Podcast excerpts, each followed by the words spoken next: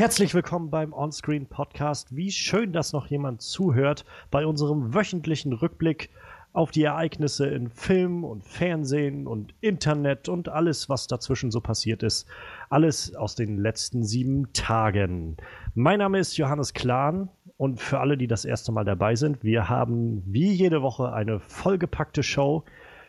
Diese Woche mit der neuesten Walking Dead Folge, Go Getters, mit, ähm, wir haben, was haben wir denn noch so dabei? Wir haben Nachrichten, viele, viele Nachrichten dabei. Ähm, neuer Regisseur für Deadpool 2. Wir haben den neuen Trailer für Kong Skull Island. Wir haben äh, eine mögliche Monster Hunter Adaption und natürlich der große Elefant im Raum. Seit letztem Donnerstag läuft Fantastische Tierwesen und wo sie zu finden sind in den deutschen Kinos. Wir waren drinne, wir haben uns einen Eindruck gemacht und sind heute da, um zu berichten. Und jetzt rede ich die ganze Zeit von wir. Glücklicherweise muss ich das hier nämlich nicht alles alleine machen, sondern habe ein qualifiziertes und hochmotiviertes Panel dabei. Herzlich willkommen, Frederik. Hallo. Und willkommen, Manuel. Ja, wie immer. und bevor wir jetzt gleich so richtig losstarten, gehen wir noch einmal fix die Timecodes durch. Denn vielleicht will ja jemand nicht, um, äh, nicht alle Parts des Podcasts sich anhören und kann dann einfach so ein bisschen durchnavigieren. Wir, bevor wir jetzt nämlich gleich starten mit unseren Highlights der Woche, also die Neuigkeiten, die in den letzten sieben Tagen seit unserem letzten Podcast passiert sind, ähm, kann ich noch durchgeben, wir starten danach oder danach schließt sich dann unser Talking Head on Walking Dead Frederik an mit seiner kleinen Recap zur letzten Walking Dead Folge. Das startet um 38 Minuten und 4 Sekunden. Und danach gehen wir direkt in die Review von Fantastische Tierwesen und wo sie zu finden sind um 50 Minuten und 16 Sekunden. Und mit diesen Sachen aus dem Weg, lasst uns starten mit unseren Highlights der Woche. Highlights der Woche. Also, ich gebe uns einfach mal unsere drei Highlights vor und wir oh, entscheiden dann mal, worüber wir als erstes reden wollen. Wir haben den neuen Trailer für Kong Skull Island. Kong Skull Island. den neuen Trailer für Kong Skull Island, ähm, der uns dieses Mal einen ziemlich guten Blick auf den neuen King Kong bietet. Wir haben endlich einen neuen Regisseur für Deadpool 2, nachdem es in den letzten Wochen mehr oder weniger nur Drama, Drama, Drama gab um dieses Filmprojekt kam jetzt die große Meldung, der Regisseur von John Wick übernimmt. Und als drittes Thema, auch gerade heute erst rausgekommen, ähm, es wird eine Monster Hunter-Verfilmung aller Wahrscheinlichkeit nach geben. Jedenfalls wird daran gerade gearbeitet und als Regisseur wurde der Regisseur von Resident Evil verpflichtet. Das sind so unsere drei Themen, die wir heute mal in Beschlag nehmen wollen. Und ich gebe mal als erstes ab an dich, Manuel. Mhm. Was springt dir als allererstes ins Auge von diesen ja, Sachen? Ja, äh, Monster, Monster Hunter. ja, ich, ich, bin, ich bin Fan von Monster Hunter seit ich, der PSP-Teil rausgekommen ist. Ich weiß gar nicht, wie viele Jahre das her ist. Ich habe das irgendwann mal so aus Spaß gekauft, weil es irgendwie lustig aussah. Und mittlerweile sind wir so eine kleine Gruppe von vier, fünf Leuten. Wir sind einfach süchtig. Wir kaufen halt jedes Monster Hunter immer, wenn es rauskommt. Auch wenn das fünfmal derselbe Teil ist und sich nichts dran ändert. Also, die, die ändern ja wirklich nur manchmal kommt dreimal Teil 3 raus und die ändern immer nur minimal irgendwie zwei, drei neue Monster dabei, vier Rüstungen. Und wir kaufen es jedes Mal und spielen es dann immer so 80, 90 Stunden durch innerhalb von ein paar Wochen. Also, wir sind da richtig hardcore dabei auf jeden Fall. Und äh, ja, deshalb, da bin ich echt äh, gespannt. Allerdings muss ich echt sagen, die Spiele haben ja. Die, die Story ist halt echt immer voll banal, aber irgendwie. Ich weiß nicht, ich hoffe, die können da eine gute Story drum stricken, wenn es dann so weit ist. Bin mir da nicht so sicher. Also, was die Story angeht, ähm, haben wir bisher so einen kleinen Einblick bekommen vom, ähm, vom Produktionsteam. Also, ich rate mal, dass auch stark die äh, Produktionsfirma der Spiele dahinter stehen wird. So. Ähm, und zwar hieß es da, so, um das mal kurz zusammenzufassen, sowas wie jedes Monster braucht einen Helden, der es besiegt. Und in einer gewöhnlichen Welt haben wir dann einen, unseren Hauptcharakter höchstwahrscheinlich, der in so einer Art, ja, in so einem Endstationsjob sitzt und irgendwann rausfindet, dass er ein Nachfahre eines äh, antiken Helden ist und hm. dann nachher loszieht, um so, naja, wahrscheinlich der Monster Hunter zu werden oder ein Monster Hunter. Ich weiß nicht, ob das so eine Art Titel ist oder ob das mehr so ein Beruf ist oder so. Ich habe keine ja, Ahnung. Das ist quasi, quasi ein Beruf in dem Spiel. Also Monster Hunter gibt es mehrere und äh, die jagen halt einfach nur Beute für, für den Ort quasi.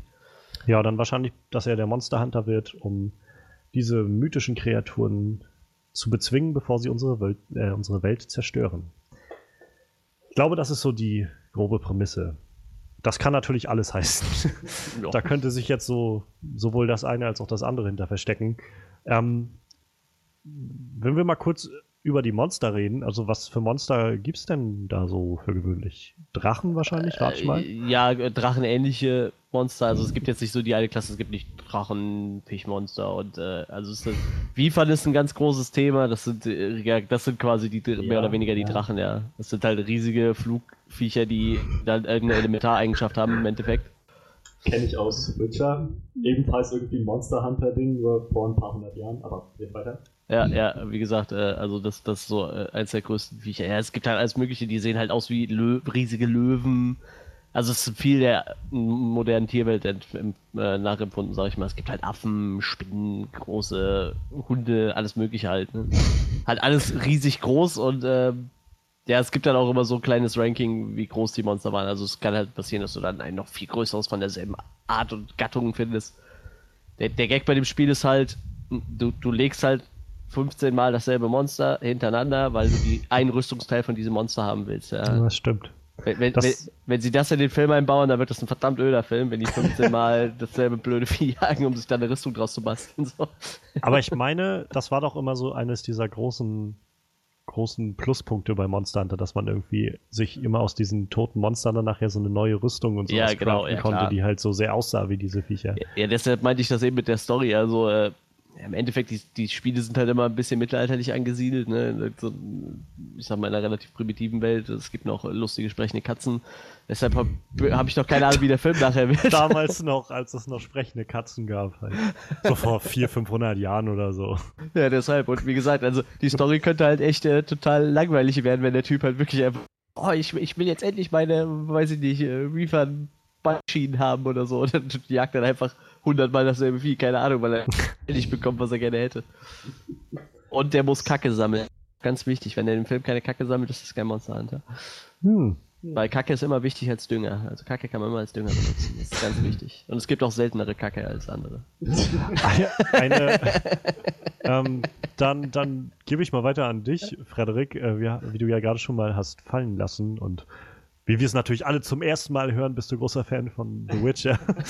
ähm, ähm, ja, als, als Fan von The Witcher interessiert dich dann so diese Prämisse, wenn du das hörst? Monster jagen auf der großen sehr, Leinwand. Sehr, also extrem. Vor allem in dem Moment, wo du gesagt hast, Manuel, es gibt nicht die eine Drachenklasse, dachte ich so, wahrscheinlich gibt es Wyvern und mhm. dann noch so ein paar andere Drachen ähnliche. Ja, ganz genau. So Wasserdrachen gibt es auch noch, alles Mögliche. Ja, ja, das, das klingt halt ziemlich, ziemlich cool. Auch, dass man sich daraus eine, eine Rüstung und sowas bastelt. Ich finde Basteln. ja, so mit Schere und, und Klebestreifen so. So richtig hart schmiedet, wollte ich sagen. Äh, das klingt echt echt cool. Ich habe für sowas was übrig. Und ich weiß, du meinst, das Setting ist auch mittelalterlich, ja? Ja, auf jeden Fall. Also es gibt, äh, die werden da nicht, die telefonieren nicht mit Handys, ja.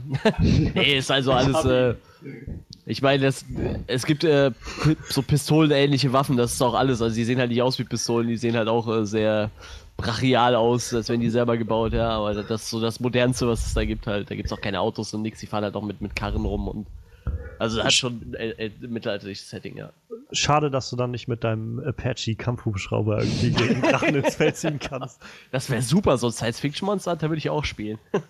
Sind das, sind, das, sind das alles mythische Monster? Also auch so Basilisken und so, so Geschichten? Oder ja, wie gesagt, die haben sich halt, halt viel, auf jeden Fall in den neueren Teilen viel an, an normalen Tieren äh, angewöhnt. Also es gibt halt einen riesen Gorilla, die kriegen halt meist noch irgendeine Elementeigenschaft dazu.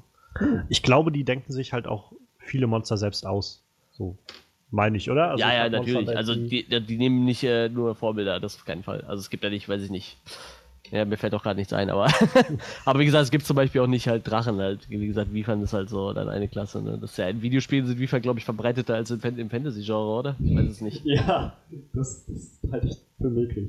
Ähm, ja, aber was ich noch halte, also ich finde, das klingt nach einer ziemlich coolen Prämisse. Und wie du schon meintest, man kann auch sowas, entweder man kann das total gegen den Baum fahren, oder man macht das tatsächlich gut. Setzt das entsprechend um, mit so kleinen Hints, ähm, kann die Spiele. Also, ich meine, sie haben es ja bei Resident Evil schon mal geschafft. Ja.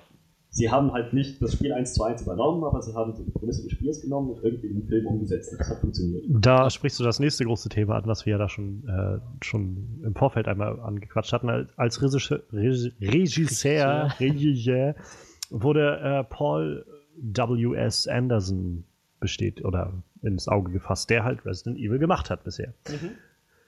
Tja, äh, super Pick, meiner Meinung nach. äh, wenn der es schon mal hingekriegt hat, dann kriegt das vielleicht auch wahrscheinlich nochmal noch mal hin. So. Ich meine, wenn, wenn nicht er, wer dann sonst? Man sollte schon jemanden nehmen, der mit sowas ein bisschen Erfahrung hat und das haben wir jetzt ja auch. Ja, wenn ich mir jetzt vorstelle, Monster Hunter präsentiert von Chris Nolan oder so. ja, das ist wahrscheinlich so ein Down-to-Earth-Monster Hunter, so wie, wie, wie Batman, einfach so runtergebessert aufs komplett verständliche, realistische ja. Niveaus. Aber oder wenn ich jetzt, wo ich jetzt gerade vor ein paar Tagen Zodiac geguckt habe, so ein David Fincher Monster Hunter irgendwie, wo einfach das Monster ist der Mensch irgendwie so. Das ist der ehrlichste von allen. Ja. Der Mensch. Ja, natürlich der Mensch. The most dangerous game. Ja. ähm, ja, ich kann ja, also meine Meinung dazu ist, ich finde die Idee auch wirklich sehr, sehr spannend, muss ich sagen. Ich habe Monster Hunter, glaube ich, einmal gespielt, so für 20 Minuten oder so und war heillos über. Also ein halbes Monster quasi. naja, naja eins, du, eins. Musst ja, du musst ja erstmal bis zum Monster kommen. Ja, gut, das stimmt. Also, ich war einfach bei einem Kumpel und der hatte halt auch für eine PSP irgendeins der Spiele, frag mich nicht welches. Und ich hatte dann bloß so, ja, sieht irgendwie sehr cool aus, so vom, vom Cover und so. Und ich hatte noch nichts so wirklich davon gehört. Und meinte er, ja, wenn du willst, probier es mal aus. Und dann habe ich halt angefangen zu spielen und dachte, ist, ist irgendwie cool und so. Aber du musst halt, glaube ich, also wenn man jetzt so über das Spiel redet, muss man halt, glaube ich, echt viel Zeit da reinstecken, um erstmal zu lernen, wie du halt gegen diese Monster kämpfst, weil ja jedes Monster auch so seine eigenen Schwachstellen hat und sowas. Und, und wenn du erstmal 60 Stunden in den Multiplayer investiert hast, dann ist der Singleplayer von diesem Spiel echt ein Witz. weil die das Rüstung, die du im Multiplayer hast, die übernimmst du ja eins zu eins mit in den Singleplayer und es gibt ja kein Level-System im Spiel. Also es gibt im Endeffekt nur gute Rüstung und gute Waffen, ja, und dadurch, dadurch besserst du dich halt auf. Also das, das ist so der große Unterschied vielleicht zu anderen Spielen, dass du dich leveln kannst und neue Fähigkeiten bekommst du bekommst einfach nur stärkere Waffen und bessere Rüstung. Und wie gesagt, wenn du mit fünf Leuten im Multiplayer spielst und dich da einfach schon so hochgepowert hast, ist der Singleplayer halt echt ein Witz. Deshalb, die Story ja. ist halt auch relativ banal, deshalb weiß ich halt auch nicht, wie, wie, wie gut man da eine Story draus machen kann. Aber ich bin halt echt gespannt, was sie draus zaubern werden. Da können sie sich ja immer noch was komplett Neues überlegen. Dass sie einfach ja. sagen, die nehmen das, das Grundprinzip. Einfach in so einer Welt sowas ansiedeln. Komplett neue Story. Ja. Du hast dann einfach nur in dieser riesigen Welt, die voll ist mit solchen Monstern und Viechern und Drachen und weiß ich, Riesengorillas und so. Nein, nein, nein, das ist ja anders. Du gehst quasi aus dieser Tür vom Dorf raus, bist immer in derselben Welt und immer spawnt nur ein einziges Monster irgendwo auf der Karte. Und es ist immer ein anderes, aber immer nur eins. Manchmal ja, auch, zwei. Manchmal auch sowas soll es geben. Das muss echt eine scheiß Gegend sein, wo die wohnen. Vielleicht machen sie das ja nicht in dem Film. Vielleicht. Ich, ich hoffe nicht. Wie hat es überhaupt, überhaupt geschafft zu siedeln? Tja, das ist eine Geschichte für ein anderes Mal. Das, ich würde es dir gerne erzählen, aber unsere Bibliothek wurde vom dritten Drachen niedergebrannt. Also ich, wir haben keine Ahnung mehr. Das Wissen hat ja keiner von uns. Nee, aber ich fände die Idee eigentlich ganz schön, wenn ich, äh, wenn ich mir denke, dass sowas, so, so eine Welt voller Monster und so, da kommen wir später auch vielleicht nochmal drauf zu sprechen. Ähm, aber so generell so eine Welt voller so einer riesigen Biester und so, die dann gejagt werden, könnte ich mir gut vorstellen. Und es wäre natürlich auch vielleicht eine Möglichkeit, um wieder vielleicht so ein Franchise da draus zu spinnen. Ja, also ja. nicht, dass ich das jetzt unbedingt brauche. Vielleicht gibt mir erstmal einen guten Film. Genau. Aber ich kann mir gut vorstellen, dass das halt vielleicht so ein Punkt ist, der Studios gerade anspricht. Dass die halt denken, naja gut, ich meine, mit der Prämisse können wir halt unser eigenes Franchise wieder aufbauen, was ja heutzutage echt in ist. So. Das Einzige, was mir halt zu denken gibt, ist halt, oder was jetzt zu denken, aber wo ich mir halt nicht hundertprozentig sicher bin, ist halt der Regisseur.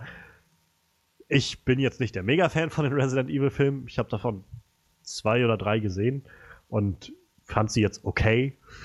So nichts, was mich irgendwie umgehauen hätte und ja, jetzt auch nichts grottenschlechtes, aber so, ja, war halt irgendwie so, so ein netter Film für nebenbei für mich. Deshalb weiß ich noch nicht so recht, keine Ahnung. Wir haben ja noch, glaube ich, über unserer Liste Resident Evil Final Chapter zu stehen. Vielleicht ändert der Film dann Anfang nächsten Jahres meine Meinung. Mal schauen. Dann ähm, schließen wir das ab und schwenken wir über zu einem anderen Thema, welches, glaube ich, Manuel auch nochmal sehr ansprechen wird, nämlich John Wick, Regisseur, ähm, wie heißt der noch? David Leitch? Leitch? Keine Ahnung. Äh, immer diese Aussprache. Ähm, übernimmt die Regie bei Deadpool 2. Nach all den Hin und Her der letzten Wochen, was bestimmt schon ein Monat gewesen, Tim Miller geht, der Composer geht von dem Film und dann sitzt Fox da und plant schon Teil 3 und obwohl noch nicht mal da einer ist und auf jeden Fall neuer Regisseur gefunden und der hat vorher an John Wick mitgearbeitet. Also ich kann erstmal für mich sonst sprechen, ich habe John Wick noch nicht gesehen. Ich weiß aber, dass ähm, der Film gerade wegen seiner krassen Actionsequenzen ziemlich hochgelobt wurde. Mhm. Dass der Film ähnlich wie halt Deadpool 1 auch kein großes Budget hatte und dafür wohl ordentlich was abgeliefert hat. Und ähm, dass ich meine auch der John, äh, der David Leitch, Leach, wie auch immer, ähm, mit an den Actionsequenzen in Civil War gearbeitet hat. Denn ich meine, bei Civil War wurden die beiden ähm, Regisseure von John Wick dazugeholt, um für die Airport-Kampfszene das Ganze so ein bisschen zu koordinieren. Und wenn der jetzt Deadpool übernimmt, dann gibt mir das schon mal wieder viel Hoffnung in das Projekt. Andererseits stellt sich natürlich für mich jetzt auch die Frage, inwiefern wird das dann passen? Also, das ist das, was ich mich halt seit diesem Gehen von Tim Miller äh, immer wieder frage. Wenn sie sich jetzt so jemanden holen, der halt einen ganz eigenen Stil und auch irgendwie für was steht, halt dafür, dass er genau diese Sachen so macht, wird das dann gut funktionieren mit Ryan Reynolds? Ich mhm. weiß es halt nicht. Ich weiß nicht, inwieweit Ryan Reynolds dann da auch jetzt bereit ist, irgendwie dann auf Kompromisse einzugehen oder sowas. Oder ob die beiden halt genau dieselben Vorstellungen von all dem haben. Aber Tim Miller ist ja scheinbar gegangen, weil die Vorstellungen, die er und äh, Ryan Reynolds hatten, nicht wirklich gut gepasst haben für den zweiten Teil. Das sind so meine, zum einen die Hoffnung, aber auch zum anderen Seite die Bedenken, die sich jetzt gerade so ein bisschen bei mir stellen. Wie sieht es bei euch aus? Habt ihr neue Hoffnung geschöpft für Deadpool 2 oder lässt euch das trotzdem immer noch so ein bisschen auf, auf dem Eis zittern? So, ich meine, äh hat, hat einmal guten Film abgeliefert. Ich hab da äh, doch Hoffnung. Nennen wir es mal so. Wie gesagt. Die ganze Zeit. Letzten Endes funktioniert es ja vielleicht und dann machen sie sich noch im Film darüber lustig, dass sie so Schwierigkeiten mit dem Regisseur hatten. Ja, dass gewiss, so gewiss. Spruch raushaut. Würde mich nicht wundern, wenn da letztendlich dann am Anfang in der Eröffnungsszene von Deadpool 2 irgendwie dann wieder so Regisseur, diesmal ein völlig anderer Bastard oder irgend sowas steht. diesmal nicht ja, Himmler. ja, warum sollte er den Job nicht gut machen, ne? Ich meine, mit John Wick hat er ja schon ordentlich abgeliefert. Vom, vom Gewaltgrad äh, passt er vielleicht irgendwie, ich weiß es nicht. Naja, obwohl John Wick hat schon doch noch einen deutlich höheren Gewaltgrad, glaube ich, aber. ich weiß es nicht. Also. De dezent. Dafür hat John Wick weniger Humor. Nee, ach, wie gesagt, ich, ich bin da, ich habe da doch Hoffnung. Aber ich war auch nicht ganz so, äh, ich, ich glaube, ihr wart da so, habt da, äh, ja, wie, wie, soll ich sagen, äh, ich glaube, bei euch hat das mehr Hoffnung zerstört, als der Regisseur gegangen ist, als bei mir so. Mir war es eigentlich relativ wurscht. Ich dachte mir, irgendeinen anderen finden die schon so. Solange Rain Reynolds nicht sagt, er geht und so, dann ist auch alles gut. Ja, das wird passieren. Das wäre ziemlich. Reynolds geht ich meine, wie krass wäre das denn, wenn jetzt, der, wenn jetzt hier David Leach sagt, so, ich habe eigentlich einen Plan für alles, Ryan, du darfst nach Hause gehen. Ich habe jemand Bessere. Oh Mann. Also zu David Leach, ich nenne ihn jetzt einfach Leach, ja. ähm, lässt sich auf jeden Fall noch sagen, dass er halt Co-Regisseur war bei John Wick und als solcher nicht mit angeführt wurde, aber er war wohl ziemlich äh, weiter mit dabei. Außerdem ist er wohl als Stuntman ziemlich aktiv gewesen, wenn ich das hier gerade richtig sehe. Okay. Ähm, also in ziemlich vielen Sachen Teenage Mutant Ninja Turtles, Jupiter Ascending, ähm, Hänsel und Gretel Hexenjäger, Born Vermächtnis, In Time, um mal so die letzten Jahre kurz so zu überfliegen, Hangover, Illuminati, X-Men Origins Wolverine. Vielleicht haben die sich da auch kennengelernt, er und Ryan Reynolds. Hm.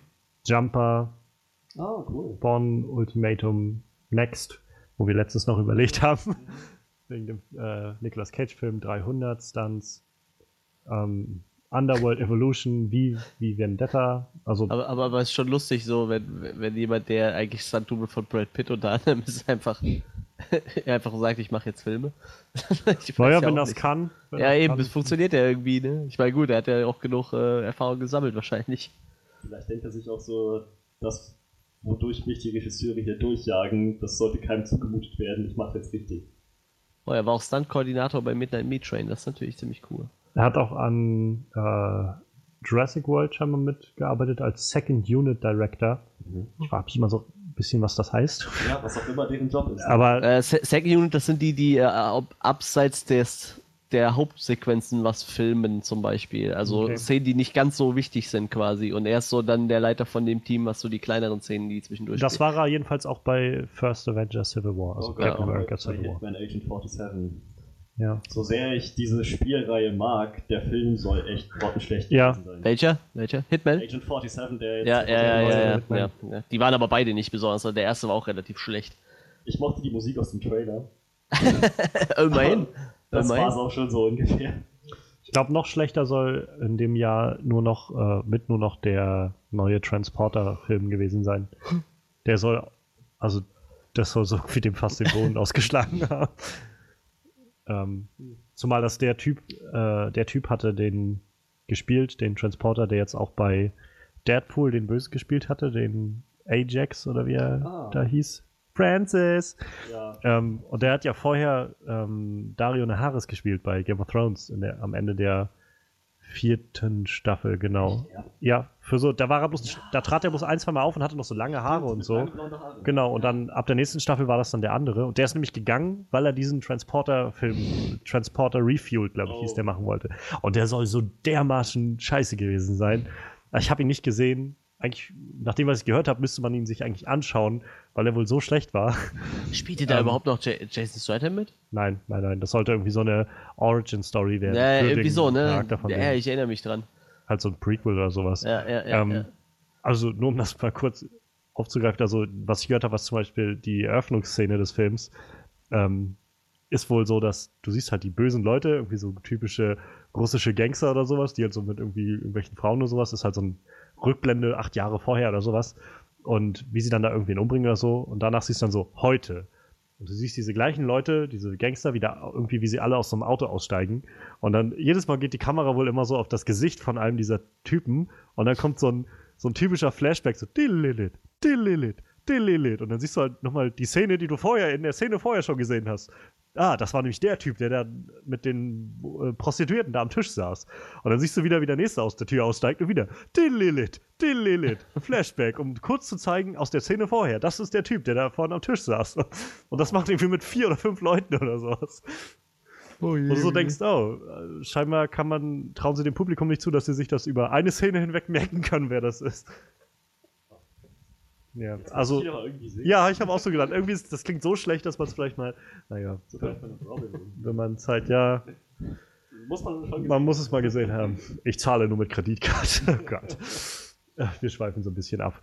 Ähm, ja, um das vielleicht mal zu einem Ende zu führen. Ich glaube nicht, dass Deadpool 2 auf dieses Level hinabfallen wird. bezweifle ich. Und wenn er dann wirklich kommt mit so einer Ich zahle nur mit Kreditkarte, dann wird es wahrscheinlich einfach, um so eine Ja, genau. Parodie darauf zu machen. Das ist tatsächlich was, wo ich mich auch irgendwie drauf freue, weil ich hoffe, dass er jetzt, dass Deadpool 2 dann auch so nicht nur halt Marvel so ein bisschen aufreißen wird, sondern auch DC, gerade mit Batman wie Superman und Suicide Squad, was da jetzt so alles schief lief in den letzten Jahren. Ich meine, was können die da nicht alles machen? Martha ist Oh ja. drin. Mit Suicide Squad diese ganze. Es ist kein Traum. Es ist, es ist wacht auf, das hier ist real. Oder, keine Ahnung, irgendwie wieder irgend so ein, so ein Sky-Portal irgendwie, was dann, wo die Bösen durchkommen oder sowas. Und Oder irgendeine Hula-Hoop-Tänzerin ist dann so der. Ja, irgendwie sowas. Und Ah, Es gibt viele Möglichkeiten, was man daraus machen das kann. hätte sich entgehen lassen. Ja, Glaube ich, hoffe ich. hoffen wir es mal. Dann lasst uns mal zum, äh, zum letzten Thema kommen für unsere Highlights der Woche. Ich muss sagen, das ist auch mit das Thema, was, mich, was mir, glaube ich, noch am meisten unter den Fingernägeln brennt. Der neue Trailer zu Kong Skull Island. Also, Mhm. es ist nicht nur der neue, es ist auch eigentlich der wirklich erste Trailer, den, den wir davor hatten, war halt bloß dieser San Diego Comic Con Trailer. Und das ist jetzt so der wirklich erste offizielle Trailer. Und holy shit! ähm, ja, ich übergebe gleich mal an dich, Frederik. Wann soll der denn kommen, der Film? Ich, ich habe Ähm. nämlich den Trailer gesehen und dachte so, eigentlich kann ich nicht warten. Ich möchte den auf der Stelle sehen, so am besten nächsten Monat. Ich meine, der kommt erste Hälfte nächsten Jahres irgendwie so. Da oben habe ich irgendwo 9. März gesehen. 9. März, genau. Ja, der, ja, Deutschland, 9. März. das gefällt mir äußerst gut. Das wird heftig im März. Ich glaube, Logan kommt auch im März oder Ende Februar oder so. Oh, das wird ein Monat, auf den wir uns freuen können. Ja. Aber ja, der Trailer ist echt im Prinzip die ganze Intensität, die wir schon in dem SDCC Teaser Trailer, was auch immer Ja. das war, hatten, alles nochmal ein bisschen aufgedreht. Ich, ich war echt überrascht, so ein paar Sachen zu sehen. Ich dachte, Kong wird das einzige Riesenvieh sein, um das sich das so dreht, aber anscheinend meint die das ziemlich wörtlich, wenn die sagen, so, bevor die Menschheit so Ja. sich erhoben hat, gab es plural antike, uralte Wesen, die halt vorher den Planeten regiert haben. Und naja, das sind noch andere Viecher, die auch ziemlich furchteinflößend und groß aussehen. Wo man dann auch denkt, diese armen kleinen Menschen, die müssen sich jetzt da irgendwie, die müssen da irgendwie versuchen zu überleben. Und ja, also im Prinzip genau, genau das, dieses, dieses beklemmende Gefühl von, wir sind total verloren eigentlich unter, unter, diesen, unter diesen Umständen. Das hat der Trailer richtig gut rübergebracht. Und ich freue mich natürlich noch umso mehr auf Kong vs. Godzilla. Oh ja. Also ich muss sagen, für mich war halt tatsächlich der Aufbau allein dieses Trailers schon so überraschend. Also dieses, der Film, äh, dieser Trailer geht los mit, mit dieser kurzen Szene, wie die Soldaten da sitzen und sie kur kurz erklären, wir wollen diese Insel vermessen und werfen dann da so ein bisschen was ab und ihr bombardiert die Insel also. Und dann sieht man so kurz diesen, diesen einen Piloten da sitzen, wie er so in, sich ins Fäustchen lacht. Und dann so danach kommt sofort dann diese Szene mit dem, ist das ein Affe? Rams, kommt dann diese Palme geflogen und dann siehst du Kong auch sofort irgendwie nach 15 Sekunden oder sowas. Siehst du den dann voll auf der Bildfläche. Und ich glaube, das ist auch das, was der Regisseur meinte. Ähm, er hatte sich halt ein bisschen zu dem Film noch geäußert und das war so ein, wir machen hier halt einen Monsterfilm. Also es ist halt wirklich ein Monsterfilm. Es ist jetzt nicht so eine, ja, die Schöne und das Biest-Geschichte, die man halt normalerweise hat bei dem Kong-Ding, so mit der, ne, mit der schönen Blonden oder sowas. Ähm, sondern das Ganze wird jetzt hier ein Monsterfilm und wir wollen halt nicht den, die Herangehensweise machen, die Garrett Edwards hatte bei Godzilla zu sagen, naja, wir müssen jetzt so irgendwie Spannung aufbauen und das so herauszögern, so bis zu dem einen Moment, wo es dann kommt. Ich muss sagen, für mich hat das gut funktioniert bei dem Godzilla-Film von 2014. Ich kann aber auch die Leute verstehen, die sagen, ah, so irgendwie habe ich so wenig Godzilla gesehen in einem Godzilla-Film. Ich hätte es, es hätte mich gefreut, auch ein bisschen mehr Godzilla zu sehen. Ich meine, sie, ich kann verstehen, dass sie Spannung aufbauen wollten zu den Momenten, wo sie ihn gezeigt Ja. haben. Das Problem war, dass sie ihn, wenn sie ihn gezeigt haben, zwei Sekunden lang auf dem Bild hatten und dann wieder weggekattet haben. Das ist so, wenn sie wenigstens dann die Action auch uns gegeben Ja. hätten, das wäre schön gewesen. Ich kann's, also ich kann es nachvollziehen. Für mich hat es trotzdem funktioniert, weil dadurch halt die Momente, wo Godzilla dann da war, auch irgendwie echt besonders waren. So. Ich halt gedacht habe, okay, ich habe dem Ganzen jetzt so irgendwie bis hierhin entgegengefiebert und jetzt ist das auch irgendwie was Besonderes, dass man ihn jetzt auch wirklich sieht, wie er da gerade diesem Viech da den Mund aufreißt und so. Und ähm, naja, aber auf jeden Fall davon ab, der Regisseur meinte halt, unser Film wird halt anders. Wir werden halt Kong von Anfang an irgendwie gleich möglichst sehen.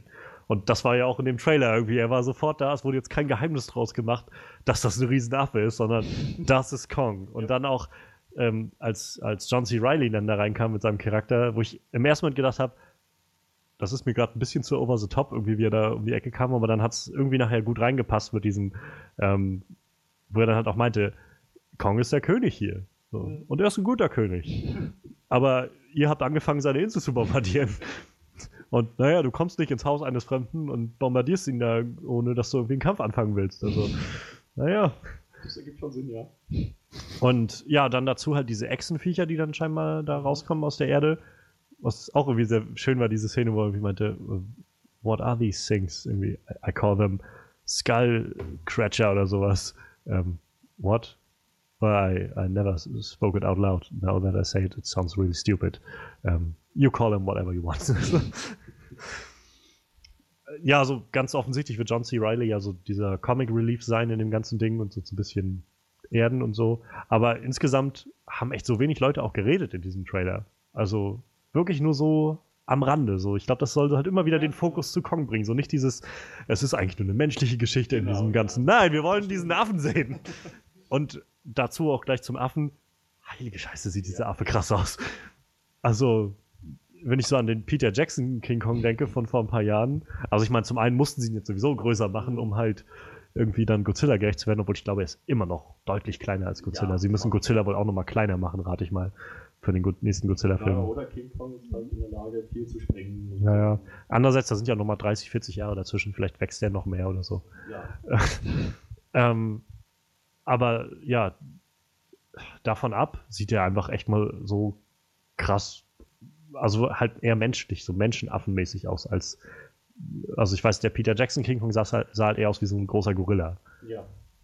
Der sieht halt jetzt, der geht ja auch öfters mal so auf zwei Beinen, nachdem was wir gesehen haben. Und dazu halt so diese Shots, wie er so aus dem Feuer so rauskommt oder sowas. Und meine Güte. Was macht eigentlich der Regisseur von Godzilla macht doch jetzt auch irgendein großes Ding. Der hat äh, Rogue One gemacht. ah, der Garrett Edwards. Okay. Ja, alles klar. Okay, gut. bei dem wir, also bei dem ja so die Nachrichten erstmal waren, dass sein ursprünglicher Cut Disney sogar etwas zu hart war und sie also noch ein bisschen runtergestuft haben, damit es halt nicht ganz so, vielleicht nicht unbedingt ein FSK 16 oder so wird. Ja, vielleicht kriegen wir da auch nochmal irgendwann einen Director's Cut, aber wer weiß. Wenn das überhaupt stimmt, das waren alles nur so Gerüchte, die kursiert sind. Ähm, ja, äh, Manuel, deine Meinung zu Kong Skull Island, interessiert dich das? Und, äh, Ja, ja, auf jeden Fall. Auf jeden Fall, auf jeden Fall. Ähm, ich, ich, ich muss sagen, ich finde diese ganzen anderen Monster, die da zu sehen sind, irgendwie komisch. Irgendwie wirkte das sehr befremdlich in dem Trailer. Bis jetzt hat man halt gesehen, diese Insel, die wirkt sehr einsam. Man sieht halt so Skelette von anderen Riesenaffen und man sieht halt nur Godzilla und du denkst halt so, okay, der lebt da vielleicht äh, relativ abgeschottet oder alleine. Jetzt kommen da so komische Viecher aus der Erde gekrabbelt. Wie hießen in Deutschen nochmal Schädelkriecher oder wie hat der? Chill-Spalter oder irgendwie sowas? Ich habe keine Ahnung mehr. so, so die Riesenspinne, die man da mal kurz gesehen hat, so, das machte für mich ja alles noch Sinn, das passte ja dann auch zur Umgebung, aber diese komischen Pseudo-Dino-Krabbelviecher, äh, irgendwie wirkte das komisch. Ich weiß, nicht, muss man halt im fertigen Film irgendwie mal abwarten, aber Ja. so spontan würde ich sagen, das sah echt merkwürdig aus. Also ich fand die halt so, also hat mich so ein bisschen an diese Mutos erinnert aus Godzilla, halt nur kleiner. Ja. Ähm, ich fand es jetzt nicht weiter schlimm. Ich weiß halt, also ich frage mich halt noch, in welche Richtung diese Story sich so entwickeln wird für den Film, da das ja auch scheinbar alles in den 70ern irgendwie spielt. Ähm, wahrscheinlich rate ich mal während des Vietnamkriegs oder so. Macht es so ein bisschen den Eindruck jedenfalls. Aber ansonsten fand ich gerade diese, diese Riesenviecher, also auch dieser eine Moment, wo man, weiß nicht, wer das ist, ich glaube Sam Jackson oder so, wo er da am Wasser steht und dieser Riesenbüffel oder was das ist, das aus dem Wasser hochkommt. Das sind so diese Momente, wo ich gedacht habe, also da sind sie gerade sehr kreativ mit diesen Riesenviechern. Ich rate mal, dass sie mit den bösen Monstern dann auch kreativ sind so und diese kleinen Viecher vielleicht einfach nur so Minions so irgendwas sind oder sowas. Wenn das die Minions Naja, wir haben einen Riesenaffen, der wird schon irgendwie damit klarkommen, rate ich mal. Zumal er ja irgendwann gegen Godzilla kämpfen soll, also wird er das Ding wohl irgendwie überleben. Ja, das nehme ich mal stark an. Oder sie machen irgendwie wieder so eine Nummer, er stirbt und zum Schluss kommt dann so sein Kind oder so, aber das fände ich ziemlich lame, glaube ich. Oder wie bei Godzilla tatsächlich, dass sein Herz dann doch nochmal irgendwie einmal schlägt. Und cut. Meinst du jetzt bei Godzilla den 2014 Godzilla oder den Ich meine 1998 den Godzilla? 2014 Godzilla. Da, ist, da war er ja scheinbar tot und ist dann doch nochmal aufgewacht. Und dann ist er aufgestanden und wieder ins Wasser Und gegangen. Ja, ja, klar. Also, Ich es war jetzt. Das war jetzt ein Mix aus äh, 2014 Godzilla mit einer Prise Batman wie Superman. Das war halt so am Ende nochmal, die, die Erde bewegt sich nochmal kurz und dann ist Ende. Ja, also ich meine, das war jetzt halt bei, am Ende von Godzilla nicht angeteasert, so dass er noch lebt. Das war so ein. Das war ja. Er ist nachher einfach aufgestanden und wieder ins Wasser gegangen. Das ist so wie, als ob Clark irgendwie so aus dem Sarg schon so den aufmacht und wieder rausguckt und dann so einmal in die Kamera und dann Cut. Wie. Sie dachte, ich bin tot. Und dann Zack Snyder, ja, wir wollten unbedingt den Tod von Superman einfangen. äh, Ich ähm, ja, also ich bin auf jeden Fall unglaublich gespannt auf den Film, was das, in welche Richtung das so geht. Und gerade zu hören, dass wir keine großmenschliche Geschichte dahinter kriegen, sondern halt Monster-Story. Mhm. Das möchte ich gerne sehen. Tolle Schauspieler dabei. Also allein diese paar Sätze, die John Goodman hatte, waren schon wieder sehr, sehr gut. Ja. Ähm, Tom Hiddleston, ich weiß gar nicht, ob der überhaupt einen Satz gesagt hat in dem Trailer. Und Brie Larson ebenfalls. Das Ding ist übrigens so ein bisschen so ein äh, MCU-Treffen, habe ich das Gefühl. Also Tom Hiddleston, wir haben äh, also Loki, wir haben Brie Larson, Captain Marvel, wir haben Sam Jackson als, als Nick Fury dabei. Wir haben John C. Riley, der in Guardians of the Galaxy dabei war. Ja. Captain Marvel? Ja, das, die kommt doch bald. Achso, die haben wir doch nicht mhm. gesehen. Nee. Die, ah, okay. Aber die wurde doch jetzt gerade auch bei der letzten Comic-Con in San Diego äh, also bekannt gegeben von Marvel, wo Kevin Feige auf die Bühne kam und meinte, uns, wir heißen herzlich willkommen in der Marvel-Familie, unsere neue Captain Marvel. Und da kam Brie Larson raus. Wen hat John C. Reilly gespielt? Der war einer von diesen Nova Corp-Leuten bei, bei ähm, Guardians 2. Ah, okay. Der war auch, also auch einer von den Typen, als sie die eingeknackt haben, wo sie die ganzen Fotos von denen gemacht haben, ja, wo dann ja, alles genau, vorgelesen genau. hatte immer. So mhm. wegen Star-Lord, oder nennt sich selbst Star-Lord und so diese ganzen Sachen, das war alles John C. Ja. Reilly auch. Da hatte er nur nicht so einen dicken Bart. Aber er hat so ein unverkennbares Gesicht, finde ich irgendwie. Ja. Ich warte eigentlich darauf, dass er mal mit Will Ferrell wieder einen Film zusammen macht. Ähm, ja, Mensch.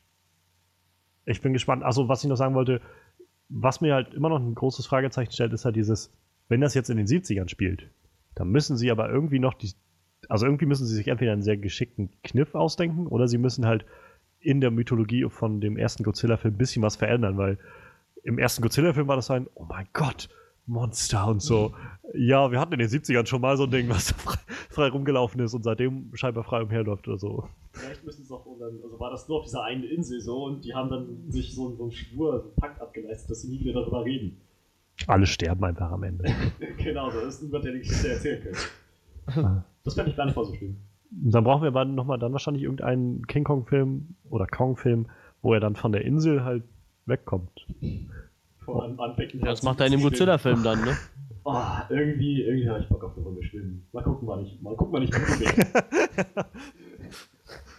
Was war das jetzt? Der Atlantik? Ach ja. Habe ich mir irgendwie größer vorgestellt. Ach ja. Mensch, dann können wir das, glaube ich, auch erstmal ad acta legen. Kong Skull Island kommt auf jeden Fall ganz nach, also relativ weit nach oben auf die Liste für 2017 für mich. Mhm.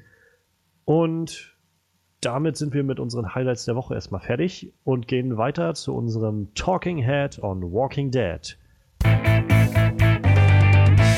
Frederik, was macht die Welt von The Walking Dead? Go Getters! Ja, läuft, ne? Also, ist ganz nett. Ich habe echt, ich weiß echt mittlerweile nicht mehr, was ich noch großartig dazu sagen kann. Das ist. Ah, okay.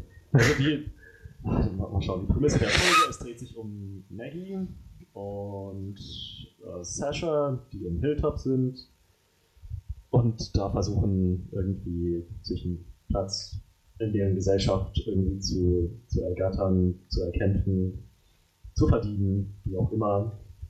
Hm. Ja, es gibt noch eine kurze Szene in Alexandria, Vieles dreht sich auch um Karl und Enid. Genau, das sind die Charaktere, um die es hauptsächlich geht.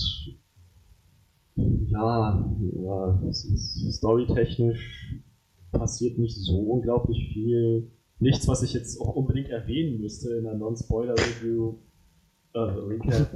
äh, es passiert halt schon wesentlich mehr als noch letzte Folge so was die bloßen Ereignisse angeht, mhm. aber es hat bei weitem nicht so diese Spannung, die die Folge mit Negan, der Alexandria Besuch abstattet. Tja, und ja, die Folge war halt ganz gut und ich freue mich auf das, was noch kommt. Ich habe echt keine ba Ahnung, was ich noch dazu sagen soll. Es ist, es ist nichts irgendwie besonders schlecht gewesen, dass ich sage, ja. boah, hat sich das in Länge gezogen, das war ja furchtbar langweilig, da bin ich auf jeden Fall mal eingeschlafen.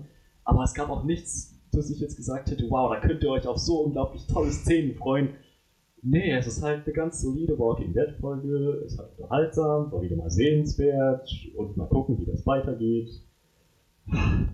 Besonders spannend wurde die Folge jetzt erst im Kontext, den, den ich bekommen habe, nachdem du mir von den Informationen über Chandler Riggs erzählt hast und seinen eventuellen Zukunft, Zukunftsplänen. Ich weiß nicht, ob wir das jetzt nochmal anschneiden sollten.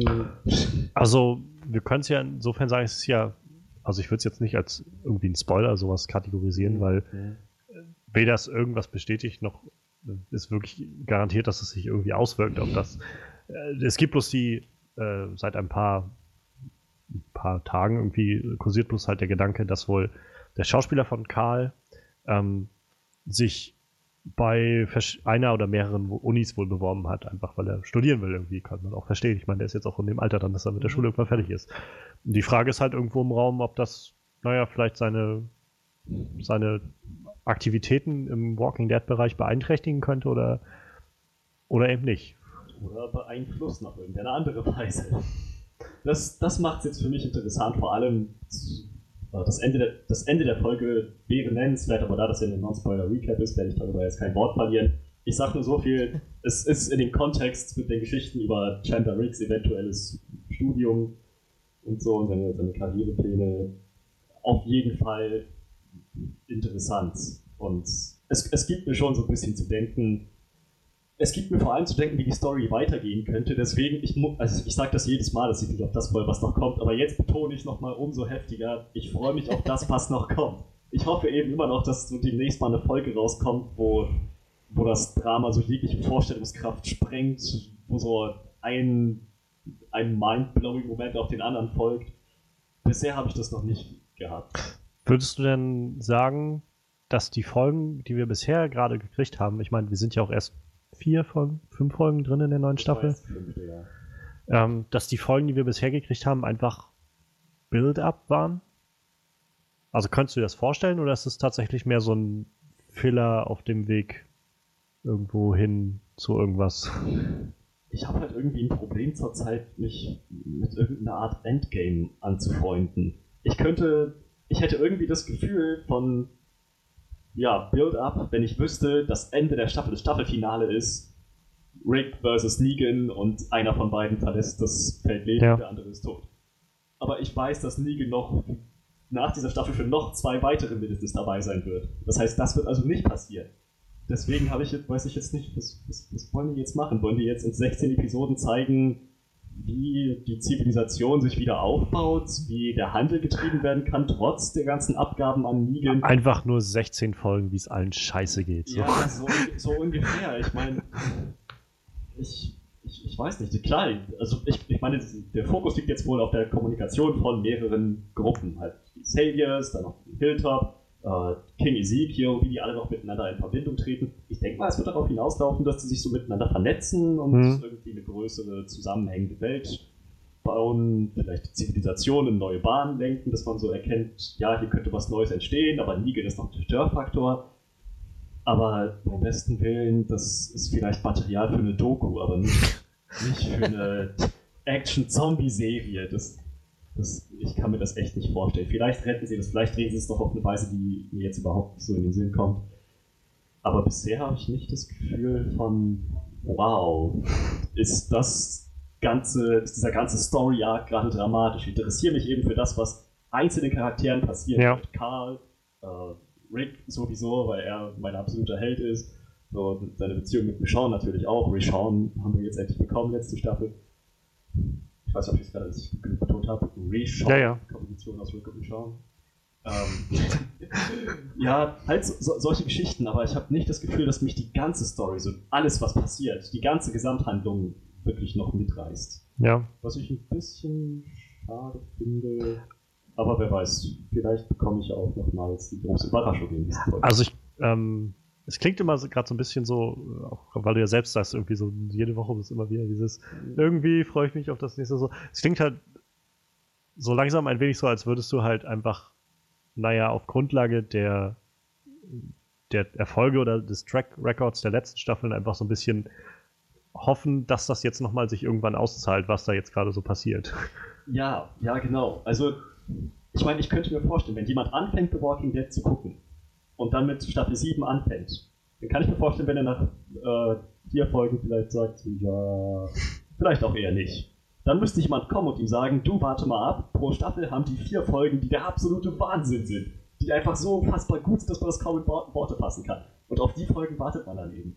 Bloß ich finde es ein bisschen blöd, dass die an diesem Konzept weiterhin festhalten, wenn sie daran festhalten. Wenn da jetzt noch so eine super awesome Folge kommt, dann würde ich mich darüber freuen, aber dann würde ich mich trotzdem ärgern und fragen, ja, warum erst jetzt? Warum erst jetzt? Warum habt ihr jetzt mal noch dieses Konzept von Filler-Folgen überhaupt? Ja. Meinetwegen von Filler-Szenen. Es gibt Folgen, wo man sagen könnte, es sind nicht Filler, weil schon was passiert. Aber es passiert immer noch verhältnismäßig wenig. Was äh, gerade da reinspielt, ich habe vorhin gerade gelesen, dass äh, irgendwie die Meldung kam, es wird auch noch mehr als jetzt diese eine Folge, die es bisher schon gab, mit Überlänge geben in der Staffel. Das ist, das kann was sehr Gutes sein, aber letztes Mal, als wir Überlänge hatten, ähm, naja, ist schon was passiert, aber nicht unbedingt so viel, dass ich sagen müsste, wow, das. Als, als ich die Nachricht von Game of Thrones bekommen habe, die letzte Folge der sechsten Staffel wird die längste, dachte ich auch so, wow, da kann ich mich auf was einstellen. Und die mit der Erwartung bin ich jetzt auch bei Walking Dead rangegangen und dann kam mehr oder weniger diese Enttäuschung dabei. Ja. Immer noch eine gute Folge, aber halt bei weitem nicht das, was man erwartet, weil es war Überlänge.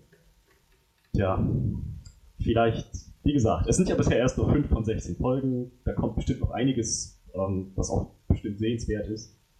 Ich frage mich halt dann nur, ob ich am Ende der Staffel immer noch hier sitzen werde, dann denke, ja, das lohnt sich immer noch, das würde ich weiterempfehlen.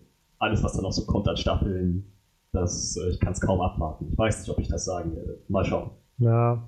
Ähm, letztes noch, also ein letzter Punkt vielleicht noch. Wenn du so mal die fünf Folgen, die bis jetzt so draußen sind, ähm, wo würdest du die neueste Folge so ein bisschen einordnen? Ist das so von der Stärke her, sag ich mal? Schwach, sehr schwach. Ja. Jede Folge hat irgendwie sowas für sich. Manchmal ist mehr Spannung drin, manchmal ist ein bisschen mehr Action drin. Ich kann sagen, Folge 1 wäre für mich eine 10 von 10. Alle Folgen danach, mehr oder weniger 7,5 von 10. Also so konsequent. Ja, okay. Deswegen meine ich ja, ich kann irgendwie jetzt. Guter nicht, Durchschnitt jetzt, irgendwie so. Was schlecht ja. gewesen ist, aber auch nichts, wo ich sagen, ja. Nichts herausragendes. So. Ja. Naja. Geht vielleicht aber auch nur mir so. Vielleicht bin ich auch einfach verwöhnt von zu viel ereignisreicher Action und dramatischem Storytelling. Naja, ich meine, man muss dazu sagen, dass sie sich ja dann, sie haben das ja selbst aufgebaut. Also es ist ja jetzt nicht so, als würdest du von anderen Serien kommen und jetzt da so ein Game of Thrones mäßiges Storytelling erwarten oder so. Nee, vielleicht ist es aber auch, ich habe auch mal drüber nachgedacht, vielleicht ist es jetzt nur der Unterschied, dass ich eben die anderen sechs Staffeln mehr oder weniger gebingewatcht habe. Dass ich dann, wenn dann eine Folge halt nichts passiert ist, dachte ich, na komm, eine noch hinterher und dann ist wieder was passiert. Ja. Vielleicht fehlt mir jetzt gerade das, dass ich mich von Woche zu Woche auf die Folge freue und dann passiert wieder mehr oder weniger nichts. Äh, vielleicht, vielleicht ist das, vielleicht sollte, die, sollte Netflix die, die Serie übernehmen und dann in der kompletten Staffel immer jedes Jahr rausbringen, dass man die einmal binge-watchen kann. Dass die Fehler dann halt nicht so sehr ins Gewicht fallen. Ja. Mensch. Neues Konzept, hoffentlich hört das jemand von AMC zu. Mensch, Mensch. Dann vielen Dank, Frederik, für diese Einschätzung.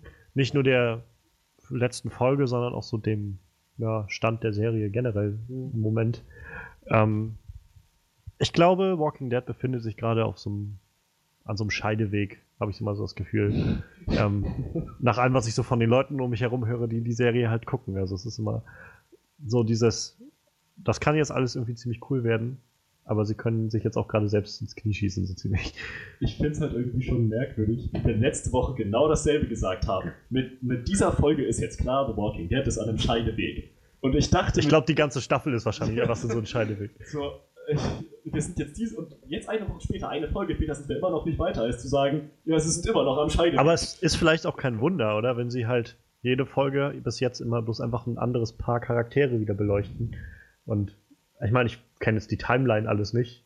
Die aber geht halt nicht wirklich wenn, wenn jetzt halt die ganze sechste Staffel, wie du von, also vor der Sendung schon meintest, ähm, sich über zwei Tage erstreckt hat, dann, dann ist das jetzt vielleicht halt einfach nur ein Nachmittag oder so bisher.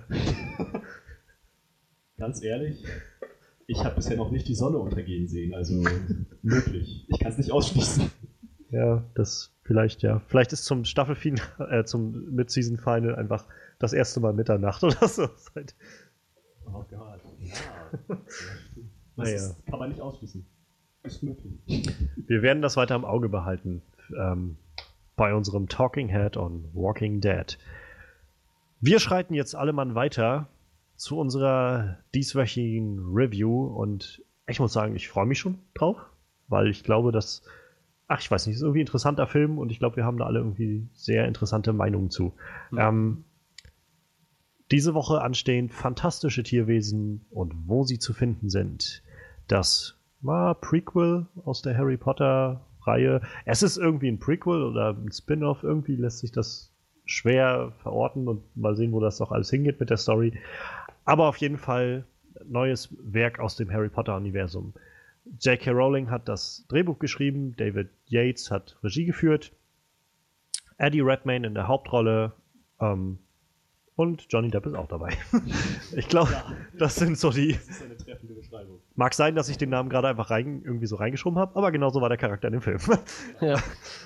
Also, ja, dann lasst uns doch gleich mal, wie immer, mal reinstarten in unsere Review. Was haben wir denn erwartet von dem Film? Ich starte mal für mich kurz und kann sagen, ich habe ganz zu Anfang, als ich gehört habe, dass dieser Film gemacht wird, gedacht, ja, meinetwegen, also ist jetzt irgendwie nicht meins. Ich muss dazu sagen, ich bin auch nie ein riesiger Potterhead gewesen. Also ich mag die Harry Potter Geschichten, ich habe die Bücher gelesen, fand die auch eigentlich gut. Aber das war dann auch irgendwann für mich vorbei, so diese Zeit. Und die Filme haben mich ab einem gewissen Punkt nicht mehr wirklich gereizt. Und die habe ich dann letztendlich, die letzten paar Filmteile habe ich dann auch bloß noch auf DVD gesehen. Ja, gerade bei den Filmen fand ich, kamen dann immer wieder so Schwächen dieses Universums für mich raus, wo ich mich dann, dann so ein bisschen äh, dran gestört habe. Und ich äh, weiß die zu schätzen für das, was sie sind, aber es sind halt jetzt für mich nicht die besten Filme aller Zeiten und ich bin auch kein Hardcore-Fan. Deshalb war ich jetzt auch nicht so mega gespannt auf Fantastic Beasts.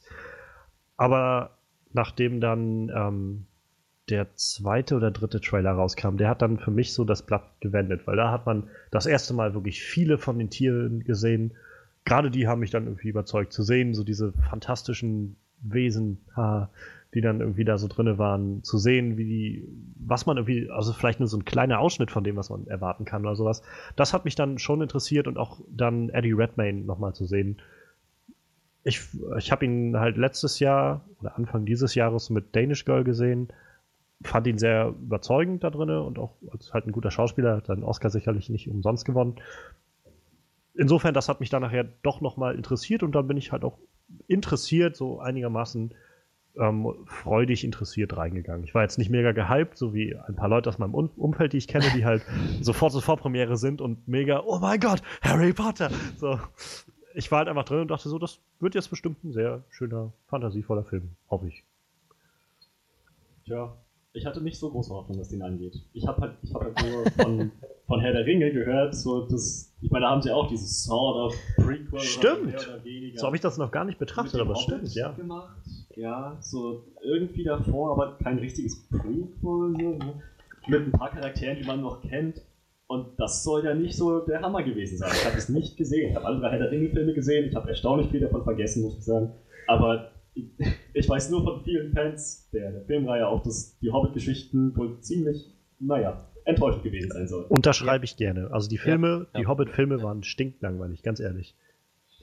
Voll Und lieblos unfokussiert. animiert, lieblos animiert.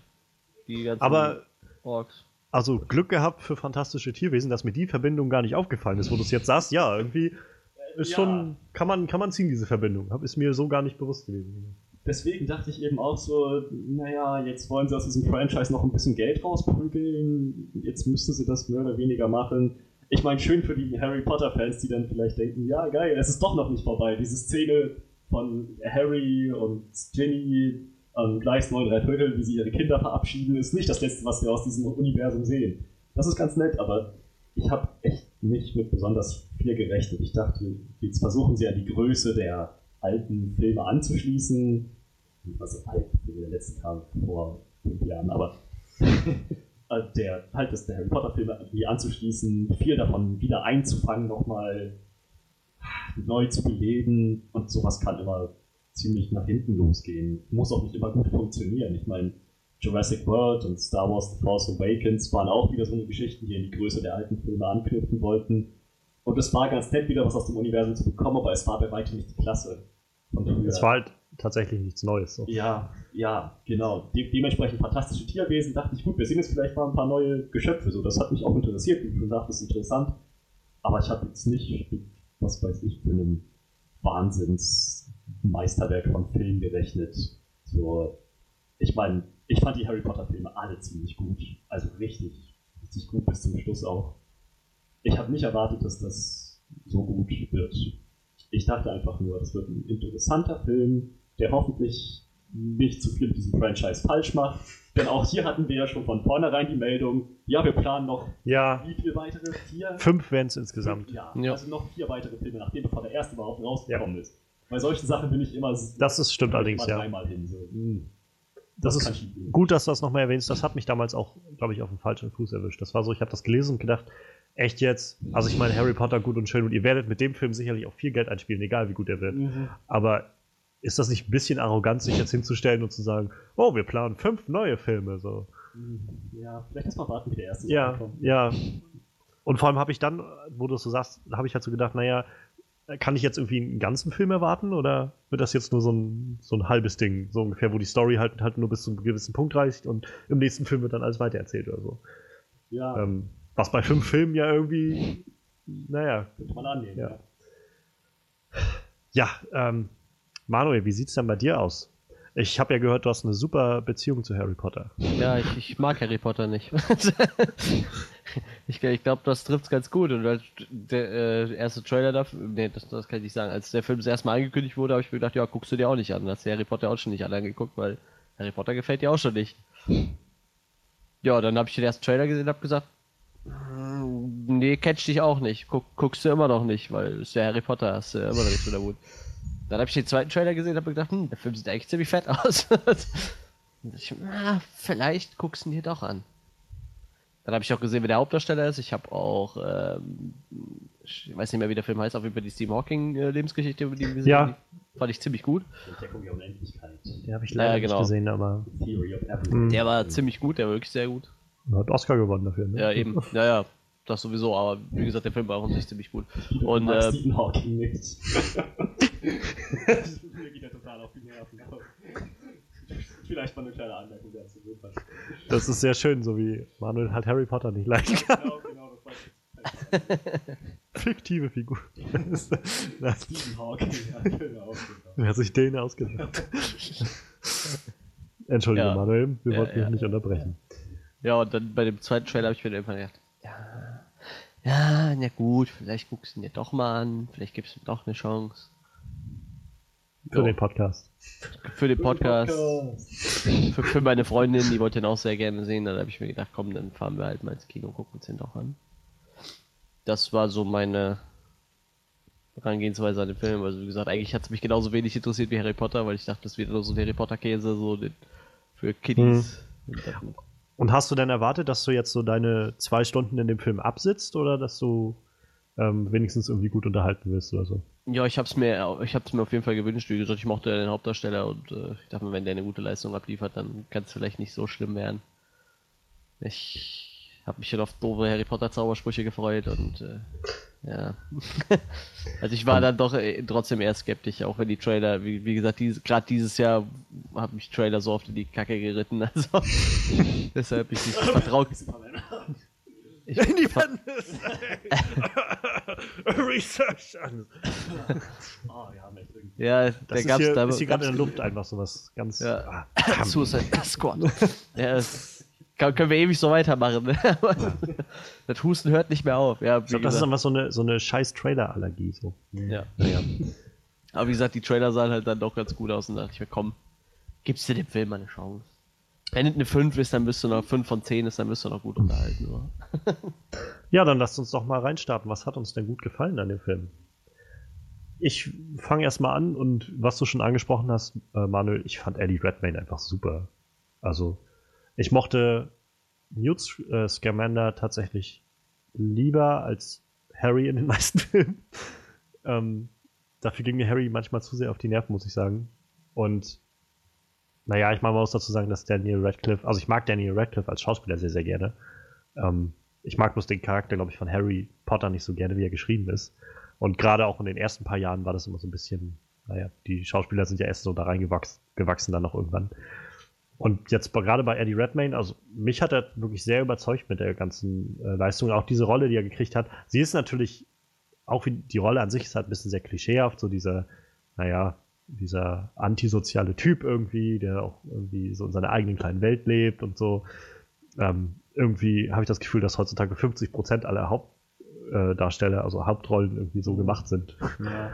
ähm, naja, aber davon ab fand ich halt gerade das sehr, sehr gut umgesetzt. Also ganz, an ganz vielen Stellen, wo ich so ge immer gemerkt, wo man so gemerkt hat, dieses, ähm, wenn er dann mit fremden Leuten interagiert hat, hat er ihm nicht in die Augen geschaut, so ganz, also wo man so dieses Gefühl hatte von, ja, ihm ist das gerade wirklich sehr, sehr unangenehm, irgendwie mit anderen Leuten zu interagieren. Er fühlt sich halt mit seinen Tieren besonders wohl. Und gerade dann auch die Szene, wo er das erste Mal in seinen Koffer gegangen ja, ist. Ja, Fand ich ja, übrigens auch sehr, sehr schön, einfach mal zu sehen, geil. wie dieser Koffer von innen so aussieht und wie groß das da alles ist und so. Ähm, man könnte da, glaube ich, auch, da gibt es auch so einige Theorien, dass das vielleicht Time Lord-Technologie ist von Doctor Who, weil die TARDIS von innen auch wesentlich größer ist als die von außen. ähm, naja, ich glaube, bei der TARDIS ist das Konzept, dass sie quasi innen drin eine andere Dimension hat als außen. Also vielleicht ist das beim Koffer auch nichts anderes. Wie auch immer. Es ist, halt schon, es ist schon Magie. Also, ja, aber mal. Magic. Wenn das halt wie bei Doctor Strange ist, dann reist er halt einfach irgendwie in eine andere Dimension, die in seinem Koffer ist oder sowas. Aber das macht er bei Magie. Magic. It's a kind of magic. Ja. Ähm, und da dann zu sehen, halt, wie er unten drinne war und mit den Tieren agiert hat, das fand ich so schön, so herzerwärmend auch irgendwie zu sehen, wie er sich so um die gekümmert hat. Auch immer diese Momente, ähm, gerade nachher, als er da auch im, im, Ministerium war, schieß mich tot, wie die da in Amerika hießen, ähm, wie sie dann gesagt haben, okay, nehmen Sie ihn gefangen und indem sie den Koffer quasi, ähm, ja, nehmen Sie die Tiere alle gefangen und so weiter, wo er dann auch ja, so, so vehement immer gesagt hat, irgendwie tun Sie meinen Tier nichts. Diese Tiere sind ungefährlich, sie können niemandem was tun, so ungefähr. Und das hat mich ziemlich berührt, muss ich sagen. Das hat mich auch ziemlich, ziemlich erreicht, diese ganzen Sachen. Aber wahrscheinlich auch nur, weil die Tiere alle so liebevoll gestaltet waren. Ich fand die irgendwie alle voll niedlich oder irgendwie. Ja, das stimmt. Cool. Dieses kleine Viech, was äh, das ganze Geld in sein Beutel Der Niffler. Schaufelt. Ja, der Niffler, genau, der war super. Der war oder auch, auch dieser, den kleinen, ich weiß nicht, was aussah wie so eine kleine Gottesanbeterin, dieser kleine, kleine Boat Ja, der, der war super. Der war auch schön, ja. Super. Wo er dann nachher so tun musste, als ob er ihn weggibt, so und dem. Ja, ja das, das, das muss ich sagen, das ging mir auch sehr nah. Ja, das stimmt. Auch, oh, oh mein Gott, das, das geht mir richtig unter die Haut. Also, vielleicht kann ich aber da Ja, klar. Also die, die Interaktion zwischen ihm und seinen Tieren, wie du schon sagtest, fand ich auch meine größte Stärke im Film. Ihn selber fand ich gar nicht so interessant. Ich meine, ja, er hat, eine Tierliebe und so weiter und äh, fühlt sich vielleicht unter Menschen nicht ganz so wohl, aber ich hatte nicht den Eindruck, dass er, ich weiß nicht, ich konnte, ich konnte nicht wirklich in ihn hineinversetzen. Nee, das konnte ich auch nicht. Und ich glaube, dafür war halt auch Jacob da, um halt mhm, so diese Erdung stimmt. zu bieten für den Zuschauer. Stimmt.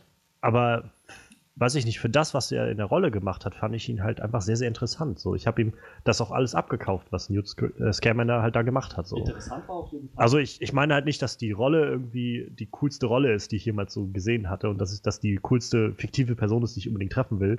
Ich meine einfach nur, für das, was halt, also der Charakter, der er war, war halt irgendwie ziemlich gut gemacht, so ziemlich gut dargestellt, wie er das gespielt hat, so als Schauspieler. Ich finde, er ist auch mal genau das Gegenteil von so einem coolen Charakter. Weißt du, er wirkt eigentlich überhaupt nicht wie ein cooler Charakter. Er, Im Gegenteil, er, er ist, halt, halt ein Nerd, ne? Irgendwie. Ja, ja, so, also, so zurückgezogener Nerd, der am liebsten nur mit seinen Tieren spielt und dann ist auch gut so. Und der Rest ist halt irgendwie, interessiert ihn auch nicht. Er braucht keine Freunde, er, er macht sein eigenes Ding, geht dann, keine Ahnung, in, wo war er in Afrika und, und studiert da irgendwelche magischen Wesen und Hauptsache er hat seine Ruhe und kann machen, was er will halt. So eine Bemerkung, die er gelassen hatte, wo ich gedacht habe, eigentlich will ich da einen Film drüber sehen, weil wo er gefragt hat, sie waren im Krieg. Äh, ja, ich habe an der Ostfront gekämpft, weil er meinte, und sie, ja, äh, wir waren äh, an der Ostfront und haben gegen ungarische Drachen oder sowas ja. gekämpft. Und ich dachte, gib mir einen Film, ja, bitte. Ja, ich meine, ich glaube, sowas machen die auch nicht planlos. Wenn die sagen, ungarische Drachen in einem Universum, das heißt fantastische Tierwesen, dann können wir, denke ich mal, auch irgendwann Drachen sehen. Ja. Wir hatten ja bei Harry Potter schon so einige. Also ich meine. Ja, was? Nee?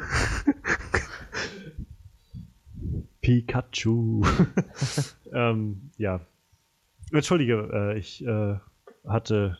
Hatte ich dich unterbrochen, Manuel? Hatte ich dich unterbrochen, Frederik? Das dürfte wohl ich gewesen sein. Ich Ja. habe mich nur zu Mute geäußert. Ja, genau. Ja. Ich, fand, ich, fand, Äh, ihn, ich- ich fand ihn ganz, ganz, ganz nett, so ganz, ganz interessant. Aber ich hatte, das gehört eigentlich in die andere Rubrik. Was soll's, ich habe schon angefangen. Ich habe halt nicht mit ihm mitgefiebert. Ich fand ihn trotzdem interessant, um mal beim Gucken zu bleiben. Auf jeden Fall. Ja, also ich so generell mitgefiebert, weiß ich nicht. Also dafür war für mich jetzt wenig, waren die Stakes irgendwie die nicht so hoch für mich, dass ich, also generell irgendwie so hatte ich das Gefühl, nie von, oh mein Gott, hier steht jetzt alles auf dem Spiel so ungefähr. Und es, also es war halt auch, selbst wenn er gefangen war, klar, okay, er wird jetzt irgendwie rauskommen. So. Naja, bloß ich, ich leg da mal den Maßstab von Harry Potter an. Und im ersten Harry Potter-Film stand auch wirklich nicht viel auf dem Spiel. Es war nur Harry und seine persönliche kleine Ja. Welt. Aber da habe ich schon mitgezittert. Anders als hier. Es gab halt so ein paar Szenen, in denen ich dachte, oh Mann, das, das geht mir gerade echt nah, aber das waren Ausnahmen. Okay. Ich, habe das Gefühl, ich bringe ja sowieso gerade alles durcheinander. Nö, dem- alles gut. dieser Reihenfolge, aber Sonst schließen wir doch gleich mal daran, was hat dir dann noch gut gefallen an dem Film? Also wie gesagt, die Tiere, die, Wesen, die dargestellt waren, da haben sie sich sehr viel Mühe gegeben. Bei fast allen, finde ich. Also es gab so ein, zwei, wo ich ja, gedacht habe, das, ne? aber insgesamt wirklich toll. Also, Ja, ich fand auch vor allem die, wie hießen diese, diese schwarzen Giftwolken? Obscurum. Ja, Obscuro, ja, genau. Die, wow, das war, am Anfang dachte ich, ja, cool, eine schwarze. Was, was wird das jetzt so, ne? Wolke, so ein- Cool, ich, ich liebe Lost. The Smoke Monster from Lost. ähm, ja, also die Assoziation hatte ich schon ein bisschen. Ja, klar. Ähm, und auch in Lost war das ja nicht unbedingt das beste CGI. Aber mal abgesehen davon fand ich es dann ziemlich cool, in welche Richtung sich das noch entwickelt hat. Ich meine, was da für Effekte dann später mit diesen Obscuri Ja, äh, durchgezogen ja, wurden, ziemlich, ziemlich fett.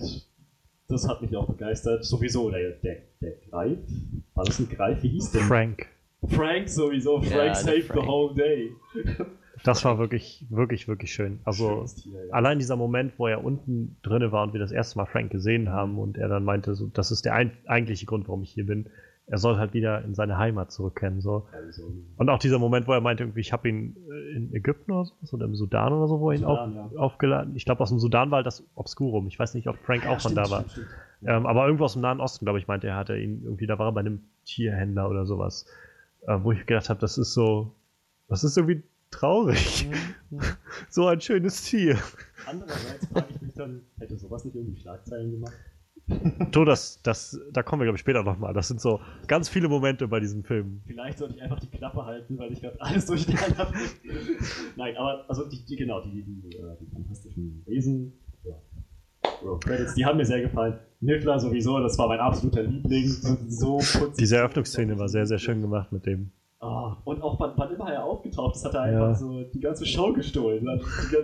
Dachte so, wow, Zu Comic Relief Mit halt so dem- nochmal. Ne? mit dem, könnte, mit dem könnte man ein ganzes Spin-off machen, so Ja. ein bisschen wie mit Scratch aus Ice Age. ja, genau. Und ähm, ja, ab, abgesehen von den, von den Geschöpfen selbst fand ich auch diese, ähm, diese Beziehung zwischen ihm und wie hieß der andere Typ? Jacob. Jacob, genau. Und dann natürlich noch das Verhältnis zwischen Jacob und wie hießen die anderen beiden Frauen? Äh, Tina war, die, war der Name der, äh, der Schwarzhaarigen. Und Ja. die andere hieß. Bam, bam, bam, bam, bam. Ja, Dum, dum, dum. Ist das Blue? Chastity, Jen, Jen, wie sieht das? Ich weiß es nicht. Jedenfalls die, mit der Jacob dann romantisch involviert ist. Die Schwester von Tina. Ja, genau, ihre Schwester halt. Ich fand diese, diese, Nee, ich weiß nicht mehr. diese, diese Beziehung, also einmal zwischen Jacob und Tinas Schwester und dann natürlich noch zwischen, oh mein Gott, ich hab's, also ich hab's wieder mal nicht so mit Namen. Ah, Newt, zwischen Newt und Tina, weil sie auch beide irgendwie so ein bisschen zurückhaltend sind, nicht unbedingt so sozial super geskillt. Aber es war ganz Queenie. interessant. Was? Sie heißt Queenie. Queen? Verrückte Schwester heißt Queenie. Queenie. Ja, die hieß Ah, Queenie. ja, die, ja, Genau, Queenie. Also Jacob, Queenie und Newt und Tina, richtig? Tina? Ja. Ja, Jedenfalls, genau. die, die waren ja beide nicht so die extrovertierten Typen. Das war Ja. ziemlich interessant zu sehen, wie sich zwischen den beiden entwickelt und dass wir da letzten Endes auch ähm, irgendwie eine schöne Szene bekommen haben. Sie sind nicht zusammen, aber da geht, die Geschichte geht noch weiter auf jeden Fall. Das fand ich sehr, das war ganz, das war ganz nett, ein bisschen herzerwärmend. Ja, ähm, ich würde es auch erstmal wieder an euch übergeben, vielleicht fällt mir noch was ein. Also ich kann noch mal kurz vielleicht bei den, bei den Tierwesen einhaken. Also generell mal so eine Bandbreite von verschiedenen Tieren auch noch zu kriegen. Das hat mir halt echt super gut gefallen. Also neben halt auch mal irgendwie so ein Boatruckle zu sehen. Ich weiß, die wurden auch jedenfalls schon mal erwähnt in den originalen Harry Potter Filmen irgendwo. Hm. Jedenfalls den Namen hatte ich schon mal gehört, Boatruckle. Ähm, den Niffler, halt die Eröffnungsszene war so cool gemacht mit der Bank, wo er dann da eingebrochen ist und ähm, solche Sachen, aber auch ähm, das Riesennashorn, was Oh, da ja. im, im Central Park rumlief und ähm, wenn die Szene auch manchmal so ein bisschen, bisschen, naja, vorhersehbar war, irgendwie, wie er sich dann nachher dieses, äh, dieses Pheromon da irgendwie dann übergeträufelt hat, so, natürlich musste das passieren. ähm, war das trotzdem irgendwie, äh, generell, diese Tiere sind halt einfach so fantasievoll gemacht und mit am besten, die waren zwar, glaube ich, bloß für eine kleine Szene unten im Keller zu sehen, waren, ähm, fand ich die, die Mondkälber. Diese, diese Viecher auf vier Beinen mit einem riesen langen Hals und so einem komischen runden Gesicht. Das war, wo, ähm, wo Newt halt zu Jacob meinte, geh mal die Mondkälber füttern. ja. Und dann ist er zu denen hingegangen und die hatte wie einfach wie so ein riesiges, grinsendes Gesicht. So. Das fand ich sehr, sehr schön. Ähm, auch diese, diese ähm, Viecher mit ihren Tentakeln vorne, wo er meinte, dass die, die letzten zwei ihrer Art sind, die er dann noch gerettet hat, ansonsten wären die jetzt ausgestorben. Mhm. Ähm, und diese, diese Drachenviecher, die sich so groß machen, wie sie es halt brauchen. Auch das fand ich unglaublich äh, clever ja, so. Das, das. So dieses, ich habe mich halt gefragt, in dem Moment, wo dieses Viech halt da reingeflogen ist, in diesen Turm und immer so wumms, so riesig wurde, ich dachte, cool, ist das jetzt irgendwie ausgewachsen? Und dann halt diese Erklärung nachher, das sind halt diese magischen Wesen, die halt, naja, werden halt so groß, wie sie es gerade brauchen. Dementsprechend auch, ist, wo du sagst, ziemlich, ziemlich cool gemacht, die Szene, als sie ihn eingefangen haben. Ja, Was, brauch, was brauchte er? Er brauchte eine Termite. ähm, ähm, nee, er brauchte eine Kakerlake und eine Kakerlake Teekanne. Mhm, eine genau. Teekanne, ja. Ich dachte erst, was? Und dann so, währenddessen ist es mir ein bisschen gedämmert. So, wow, das, das war echt clever, was Ja. sie damit gemacht haben. Ja, ich hatte ähm, das mit der Teekanne, also als er dann nachher schon gesagt hat, das wird so, ist immer so groß, wie man es braucht, und er dann sagte Teekanne, dann hatte ich mich halt erinnert, in einem Ja. Trailer war halt auch dieses Bild, wie diese, diese riesen Flugschlange dann so in diese Teekanne abtaucht und ich dachte, okay, dann wird das wohl das sein und die soll sich dann klein machen. Ja, Wieder so ein Moment, wo ich dachte, der Trailer hätte es vielleicht nicht. ich konnte mich an den. Trailer nicht mehr so gut erinnern, deswegen hat mich das total überrascht. Ja, das ist, das ist Schöner- gut. Schöner Moment in dem. Ja. in dem. Ja. Ähm, ja, das waren so nochmal äh, welche, die mir im Kopf blieben. Was, äh, Manuel, ich wollte an dich abgeben. Gerade vielleicht Tierwesen oder so. Fällt dir noch irgendwas Cooles ein? Nee, Irgendeine das schöne hat, Szene hat, oder so? hatten wir das lustige, unsichtbare Tierwesen schon? nee, hatten wir auch noch nicht. Ja, das war, das war auch super. Das war super Ja. gut. Ich weiß aber Sehr- auch nicht mehr, wie es hieß. Sehr aufwendig ist zu fangen. So. Ja, ja. ja. Wie fängt man sowas? Das ist aufwendig. ja, und auch dann dieser Moment, irgendwie, es kann in die Zukunft sehen, aber immer nur die am wahrscheinlichsten Mhm. äh, anerkannte Zukunft oder sowas. Das ist so. Führte jetzt in dem Film irgendwie nicht so wirklich wohin, aber es war irgendwie so eine nette kleine es hat halt schon noch einmal irgendwie Verbindung gefunden. Das Vieh hat ja dann einmal die Zukunft vorher gesehen, die wahrscheinlich. Ja, Ja, in dem Moment ja. halt mit dem, Ja. mit dem Drachen da, aber das war halt auch genau danach, dem er das gesagt hatte, dass dieses Tier das kann. Und dann Ja. war es danach dann auch wieder so, ah, okay, wir haben es jetzt eingefangen. Vielleicht, wenn man den Film nochmal schaut, ich meine, wir haben das Vieh ja hin und wieder mal so gezeigt bekommen, Ja. das unsichtbar in der Stadt sein Unwesen treibt. Wenn man den Film nochmal schaut und sich dabei die ganze Zeit nochmal ins Bewusstsein ruft, so, es kann die Zukunft vorhersehen, dann schaut man den vielleicht nochmal ein bisschen anders. Da guckt man, ah, okay, diese und diese Details, dieser Regenschirm, diese, diese Tarnung, die es jetzt angenommen hat, konnte es eigentlich nur vorher erahnen. Weil Der das Mega-Twist. ist. Ja, so, so. Der Aber ganze das Film halt ist auch immer anders. Rückblickend, das habe ich jetzt nicht mehr an alles erinnern können, was dieses Vieh so gemacht hat im Film. Ja. Es gab ja auch so einige, also ich meine, Ja. Ja, klar. ist halt, aber auch, dass dieses Tier letztendlich das war, dass diese kleinen Flugdrachen da irgendwie die Mutter für die war, so die ihn betreut hat. Ja. Fand ich auch irgendwie sehr schön. Ich hatte halt nämlich die ganze Zeit gedacht, als er mal meinte, ähm, ihre Mama ist weg oder so, da fehlt ja einer, dachte ich halt immer, er redet von diesem Drachen, der da in diesem Turm sitzt, weil der halt so riesig ist. Und als dann herauskam, er hat den einfach vergessen, dass da einer, auch einer weg ist. Ja. Das war halt irgendwie eine, ja, eine, eine schöne Sache irgendwie. Also, wie gesagt, ich fand dieses Spektrum echt schön an verschiedenen Tieren, das mal zu sehen. Ja. So wie ich das verstanden habe, ist, ähm, ist es bei denen ein bisschen wie mit Entenküken. Das erste, was die sehen, das erste Wesen, das die sehen, ist ihre Mutter. Ich glaube ja, Deswegen war Jacob auch die Ja. Mutter von ein. Ja, genau. Das war, das war echt friedlich. auf jeden Fall. Manuel, ich gebe noch mal an dich ab. Hast du noch was auf Lager, was dir gut gefallen hat? Ähm, ja, die, die Queenie.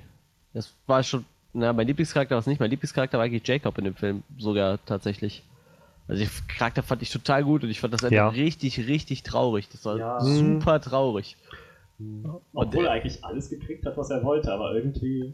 Ja, Ich ich hab- habe ich hab ihn als Zoowärter gesehen, muss ich ganz ehrlich sagen. Ich habe echt gedacht, der steckt in seinen und Ja. nimmt ihn einfach mit. Ja, genau, der ist da genau. so aufgegangen, wie der direkt. Und vor allem, dem war ja alles egal. So, der sagt so, ja, irgendwann kam halt zu dem Schluss, das kann ich gar nicht träumen. Sowas wird mir selbst in meinem Traum nicht einfallen. So bei dem Satz, und du merkst so, danach ist ihm alles nicht egal, aber äh, es ist selbstverständlich irgendwie, ne? Ja, Ja. dann fliegt dir halt noch so ein Feuervogel rum, so ein Donnervogel und dann rennt da halt noch so ein unsichtbarer Affe rum. Er hat es einfach so hingenommen. Und für mich war er so, ich habe echt gedacht, der nimmt ihn einfach mit und der wird so sein, sein Pfleger. Genau, sein Assistent irgendwie. Ja. Der hat sich nämlich auch echt gut bewährt, Ja. so mit den Tieren. Ich, ich meine, dass der. Charakter im zweiten Teil wiederkommt, ich denke mal, das steht außer Frage. Dafür, Ja, Ja, ja. Also allein am Ende vom Film wurde es ja schon so hart gespoilert, sag ich mal, aber ich habe da echt, das fand ich echt, das war mit so das Traurigste im Film, so das Ende, wo er dann da steht vor dem Regen und dann, boah, das fand ich furchtbar. wir müssen es einfach nochmal ins Gedächtnis rufen. Er bekommt seine Bäckerei und er bekommt aller Wahrscheinlichkeit nach auch Queenie. Ins Gedächtnis rufen. Ähm, Ja, und Queenie fand ich halt total super. Ja. Die, die ist halt richtig, ich mag halt immer so, so leicht durchgeknallte Charaktere, Ja. die war halt super durchgeknallt, echt. Ich fand auch gerade bei Queenie so schön dieser Aspekt mit diesem Gedankenlesen und dass man das auch irgendwie dann Ja. nicht abstellen kann an gewissen, dass das auch einfach da ist. So. Ja. Ich, sie hätten vielleicht für meinen Geschmack vielleicht noch ein bisschen mehr herausheben können, dass es halt auch, dass sowas auch manchmal echt eine Belastung ist und so. Das kam halt nur immer so am Rande mal kurz rein. Ähm, hätte man machen können, war aber auch so irgendwie sehr gut. Ja. Ja, ähm, ja die war halt, wie du schon sagst, so sehr schön aufgedreht und querlich irgendwie die ganze Zeit und Ja, ja, ja. Hat auch versucht, irgendwie was, was irgendwie beizusteuern. Und ich, ich persönlich fand sie halt wesentlich sympathischer als Tina. Ja, ja, das ist es halt. Das ist es halt. Ähm, Ich fand halt tatsächlich Ja- Jacob und Queenie äh, interessanter als Newt Ja. und Tina. So. Also beide Also ich- interessanter irgendwie. ich, also ich finde die Charaktere interessant. Ich finde Newt aber, also Newt, mh, wie gesagt, eigentlich ein schöner Hauptcharakter. Ich fand Jacob aber, glaube ich, noch mit am, am sympathischsten. Ja, so. ja, ja, das ist weil halt. ich auch am meisten mit dem irgendwie so mitgefühlt habe, mit dem Ganzen. Ja. Und wie gesagt, für mich war der immer so der Ankerpunkt, der mir auch so den Zugang erlaubt hat, so in diese Welt, so ein bisschen. Und mit dem man so mit, ja, mitgefühlt hat, auch mit diesen Erfahrungen, die er da jetzt neu gemacht hat und dieses Gefühl von, oh, es gibt hier diese Zaubererwelt und so. Obwohl mich da, da komme ich später nachher nochmal drauf, da hat mir eigentlich ein paar Stellen, habe ich manchmal gedacht, das ist jetzt ein bisschen, nur ein bisschen wenig reagiert darauf, was so gerade passiert. Ähm, aber davon ab fand ich halt ähm, Jacob sehr, sehr interessant. Queenie war halt auch sehr, sehr schön gemacht. Tina war halt, also ich bin mit Tina, glaube ich, erst zum Ende des Films irgendwann so wirklich warm geworden. Das, und ich fand Ja, ihn zum echt in, den ersten Hälfte, in der ersten Hälfte nicht so geil. Aber kommen wir später nochmal drauf. Ähm, um vielleicht den, äh, das, das Rad nochmal zu drehen, was äh, könnt ihr denn, könntet ihr sagen, dass einer von den Antagonisten für euch in unsere Kategorie, was hat uns gut gefallen, äh, reinzählt? Von. Ron Perlman. Naja, wir haben, wir haben Ezra Miller, also den Credence, Ja, irgendwie, Ja, und ja. halt Colin Farrell, Schrägstrich Johnny Depp. Naja, Credence war ja mehr oder weniger nur so der tragische Charakter. So der- der Endgegner, ich habe ihn nicht, ich habe ihn nie als Endgegner gesehen. Nee, aber er war jetzt schon eine Bedrohung irgendwie. Also. Jo. Ja, ja, sicher. Und sie hatten halt verschiedene Wege, ihn zu bekämpfen, in Anführungszeichen. Eine wäre halt Newts Variante gewesen, ihn irgendwie zu heilen. Ich fand ihn aber nicht bedrohlich genug, weil er halt so einfach nur so ein instabiler Typ ist, als dass ich ihn jetzt echt ernsthaft als Bedrohung gesehen hätte, glaube ich. Ich hatte auch wirklich das Gefühl, dass Grindelwald der bessere Antagonist war. Weil ich weiß nicht, er hatte die ganze Zeit, die ganze Zeit auf mich gewirkt, so wie der Typ, der Plan hat, der ein Ziel verfolgt, der sich bei allem, was er macht, irgendwie. Das stimmt, denkt. Na, Credence war halt der Typ, äh, ich könnte jede Sekunde einen Wutausbruch kriegen und wieder ein paar hundert Menschen töten. Aber er wirkte eben nicht so wie jemand, der, naja, über sein direktes Umfeld hinaus bedrohlich sein kann. Mhm. Und naja, ich weiß, von Grindelwald wissen wir, was der noch gemacht hat. So, Ja, dass ich der auch mit nicht, aber- Voldemort verglichen wird und so Geschichten. ähm, Das muss ich Also- nachher, nachher lesen, weil ich ja Ich Harry Potter nicht gesehen habe. Warte auf die nächsten Filme. Wo du aber gerade Grindelwald erwähnst, das hat jetzt mehr oder weniger bloß mit Grindelwald zu tun. Ich fand das 3D ziemlich geil in dem Film. Also schon der Anfang, wo diese Zeitschriftenartikel nämlich kamen, wo dann gezeigt wurde, Grindelwald-Attacken hier und sowas und Hogwarts äh, wieder mal irgendwie erhöht ihre Sicherheitsvorkehrungen und sowas.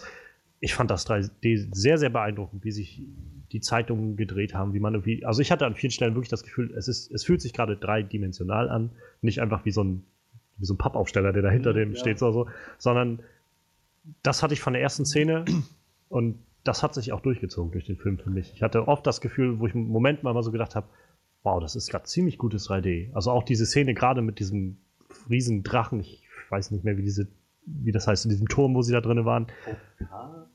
Ja, irgendwas, irgendwie so, O- irgendwas mit Oku, glaube Ja. ich. Kann gut sein, dass es Okaris war, aber ähm, auf jeden Fall, diese Szene war so wieder, wo ich gedacht habe, das ist gerade ziemlich gutes 3D, so, weil man wirklich das Gefühl hatte von diesen, diese, diese Weite, die halt dieses Schlangenwesen so von vorn nach hinten irgendwie ausfüllt. Okami, ja. Ich sehe es gerade. Okami heißen Das, die. das kann sein. Ich habe gar nicht drauf geachtet. Ich glaube, wenn ich den Film nochmal schauen würde, nochmal im Kino mit 3D, dann würde mir das auch auffallen. Ist mir jetzt nicht ins Auge gestochen. ins Auge gestochen. Also ich habe auf jeden Fall schon wesentlich schlechteres 3D gesehen, gerade auch in diesem Jahr, wo ich gedacht habe, das war jetzt mal wirklich wieder ein Beispiel für, also es funktioniert auch ohne 3D, Ja. aber es hat dem Film halt gut getan, auch so Ja. 3D zu haben. Und ich bereue es jetzt nicht, noch- dafür extra Geld ausgegeben zu haben. Ich, ich möchte übrigens noch Ron Perlman nach vorne heben. Den fand ich super. Den habe ich, ich wusste nicht, dass er mitspielt und ich habe diesen Hauselfen gesehen und gedacht, Der sieht aus wie Ron Perlman, Der, ne? der sieht aus wie Ron Perlman. Und dann nimmt er diese Zigarre in den Mund und das sieht verdammt aus wie Ron Perlman. Und er hat Und diese es hat- Kurzsprechstimme Ja, ja, von ja. Ron Perlman. Da habe ich zu Hause gleich gegoogelt. oh, es ist Ron Perlman gewesen. Genau dasselbe. Ich, ich gucke diesen Charakter an, sehe ihm sein Gesicht, denkst du, der sieht aus wie Ron Perlman. Der redet wie Ron Perlman. Das ist Ron Perlman. Super, fand ich super. Ja, also ich glaube, da komme ich später nachher nochmal drauf, was so diese Hauselfen und so angeht.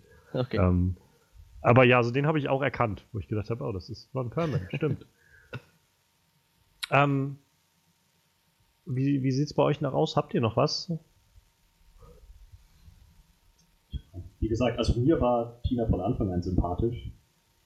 Und ich habe die beiden auch irgendwie mehr oder weniger zusammenkommen sehen, aber ja, und gut, das habe ich auch Das habe ich auch. nicht direkt, dass die jetzt so, was weiß ich, für Abenteuer gemeinsam durchmachen und dann können sie ihren Gefühl nicht mehr widerstehen, sondern naja, dass sie halt am Ende des Films irgendwie noch so eine gewisse Connection miteinander Mhm. haben, auf der man dann aufbauen kann.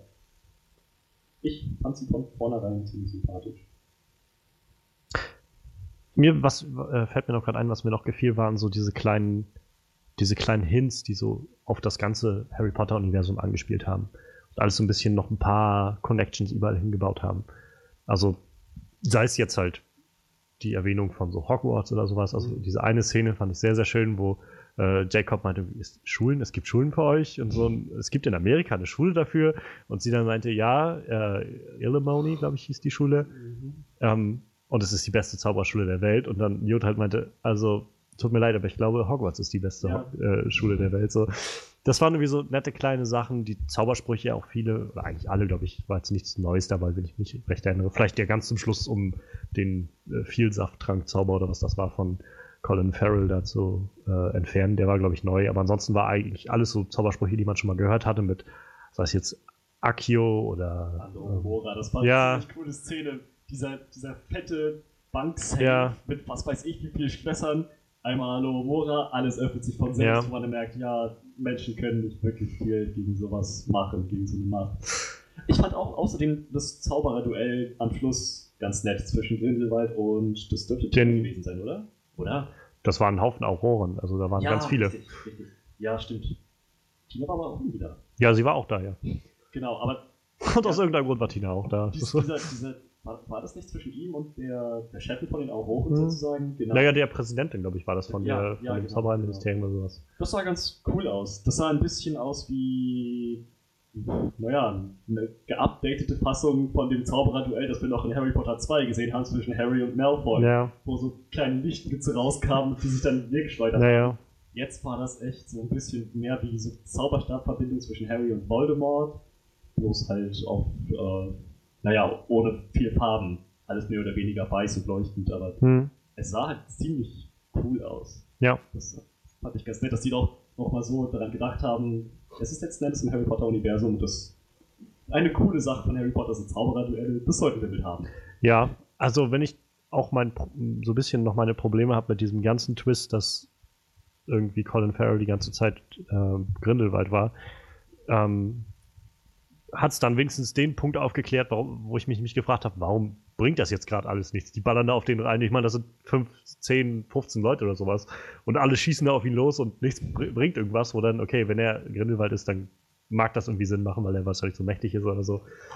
Okay, kann ich irgendwie noch nachvollziehen. Aber ja, so generell ähm, kommen wir dann nachher gleich nochmal drauf auf den Twist. Ähm, mh, ja, ansonsten, ich könnte noch sagen, also was, was glaube ich so mit Jacob auch so ein bisschen einhergeht, ist so dieses, mal den Fokus mehr zu legen auf halt so Nicht-Magier. Ich, Hm. ich mag den Begriff Ja. No-Match nicht so gerne, muss ich sagen. Ist was anderes als Muggel. Ja, Es muss halt was anderes sein, was Amerika ist. naja. Vor allem klingt es Ähm. einfach wie No Mage in, in bescheuert geschrieben, was einfach überhaupt keinen Sinn ergibt, weil dann hätten sie auch einfach No Mage nennen können. Ja, es ist wahrscheinlich Und einfach nur. Nomad. Nee. Genau, ja.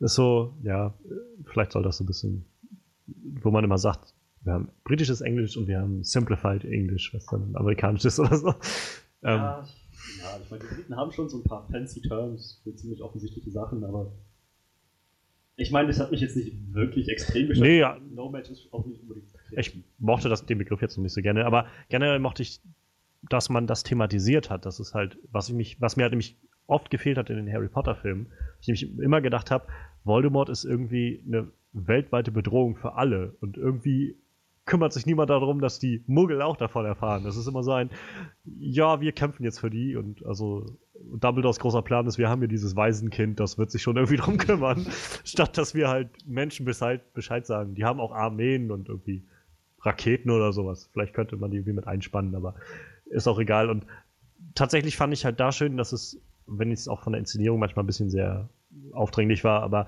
so dieses, dieser Gedanke, dass halt die Leute schon mitkriegen, irgendwas, irgendwas passiert hier so. Irgendwie gibt es hier auch Leute, die hier nicht hingehören, so. Und, oder die halt anders sind als wir und so. Das, dass das halt so ein Story-Element war, hat mir, glaube ich, ganz gut gefallen und ich würde mal hoffen, dass das vielleicht noch eine größere Rolle dann in den nächsten Filmen spielt. Sie haben ja auch thematisiert, dass die Zaubererwelt schon ihre Gründe hat, sich vor den Menschen verborgen zu halten.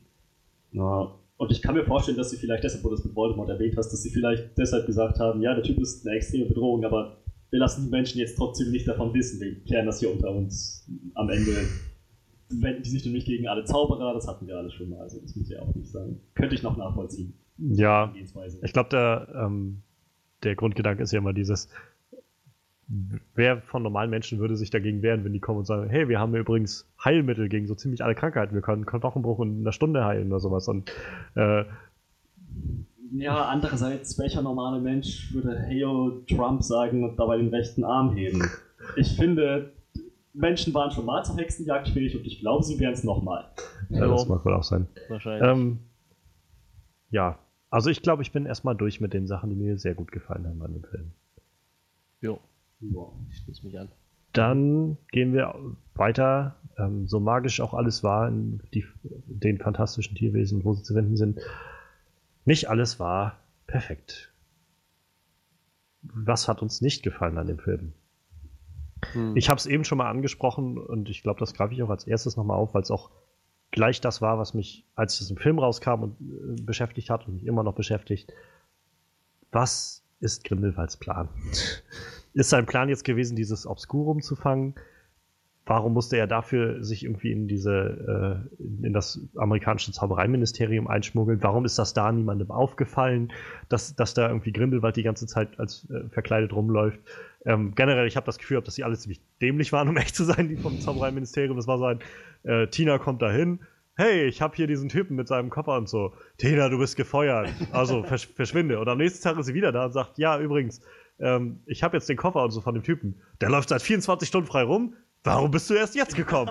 Ich habe ich hab so gedacht, echt jetzt? Seid ihr echt so. Naja. Und wie gesagt, und Grindelwalds Plan, also ich, ich sehe halt einfach nicht, wo das irgendwie. Vielleicht wollen sie das dann noch, das noch ausbauen im nächsten Film oder so. Aber das ist für mich jetzt keine, äh, keine, nicht Grund genug, das zu erklären irgendwie. Einfach nur zu sagen, ja, wartet einfach auf den nächsten Film, dann, dann erklären wir das. Reicht mir jetzt ehrlich gesagt nicht, weil ich diesen Film jetzt, wenn ich den Film nur für sich äh, jetzt bewerte erstmal, weil den zweiten Film habe ich noch nicht gesehen und der ist auch noch nicht fertig oder so, dann kann ich halt nur sagen, wenn er an das Obscurum rankommen wollte, dann gäbe es wahrscheinlich bessere Varianten, als sich irgendwie ins Zaubereiministerium von Amerika einzuschleusen.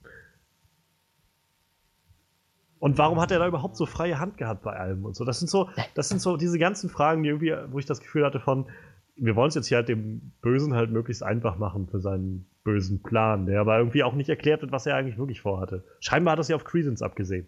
Aber, also auf das Obscurum. Aber das war ja, dann sein, ja, ja das, dafür musste er jetzt extra ins Zaubereiministerium oder was. Und das, das, weiß ich nicht, das hat mich ziemlich gestört, als es der Film rauskam. Und auch immer noch, wo ich so denke, es macht für mich einfach keinen Sinn. Mag sein, dass es halt nochmal aufgeklärt wird später, aber, aber für den Moment reicht mir das nicht. Ich glaube, in dem Moment habe ich auch gedacht, ja, Grindelwald wird jetzt hier erst nur quasi eingeführt, was der noch vorhat, so der, der richtige Hauptweg naja, in den späteren Film. Deswegen habe ich dem, glaube ich, das alles irgendwie durchgehen lassen, ohne große Fragen zu stellen, weil ich dachte, ja, irgendwann wird jetzt rauskommen, wer Grindelwald ist und der wird dann irgendwann in den nächsten paar Jahren seinen Plan offenbaren. Mal schauen. Das war halt, wo ich gedacht habe, ähm, naja, irgendwie, mir war schon klar, dass Colin Farrells Charakter irgendwie mit mhm. Grindelwald in Verbindung steht.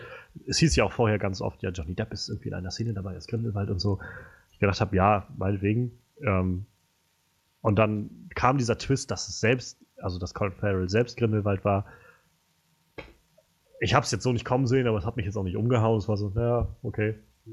Ist irgendwie, ja, erschüttert mich jetzt nicht irgendwie oder so.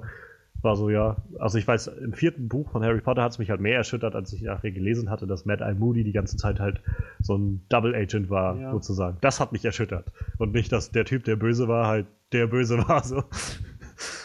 Und deshalb hat mich dieser Twist halt nicht so gegriffen und gleichzeitig halt dieser Plan dann irgendwie auch nicht überzeugt, weil ich gedacht habe, was sollte das jetzt alles so? Tja, naja, vielleicht werden wir es noch. Hoffentlich, hoffentlich. Also ich habe noch so ein, zwei Sachen, aber ich gebe auch sonst erstmal gerne ab, was euch noch vielleicht nicht ja, so gefallen ja. hat an dem Film.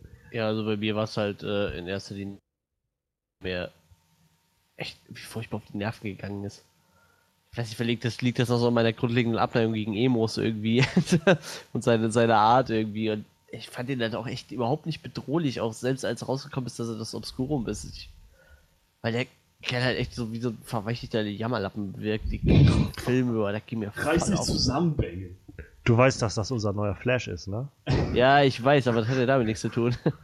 Naja, auch, auch der neue Flash kann, eine, kann äh, einen Jammerlappen spielen. So, ich wollte es gerade sagen. Der quippige äh, immer, immer mit einem lockeren Spruch auf den Ja, ja, eben, Flash eben. wird jetzt im neuen DCU einfach so ein Emo.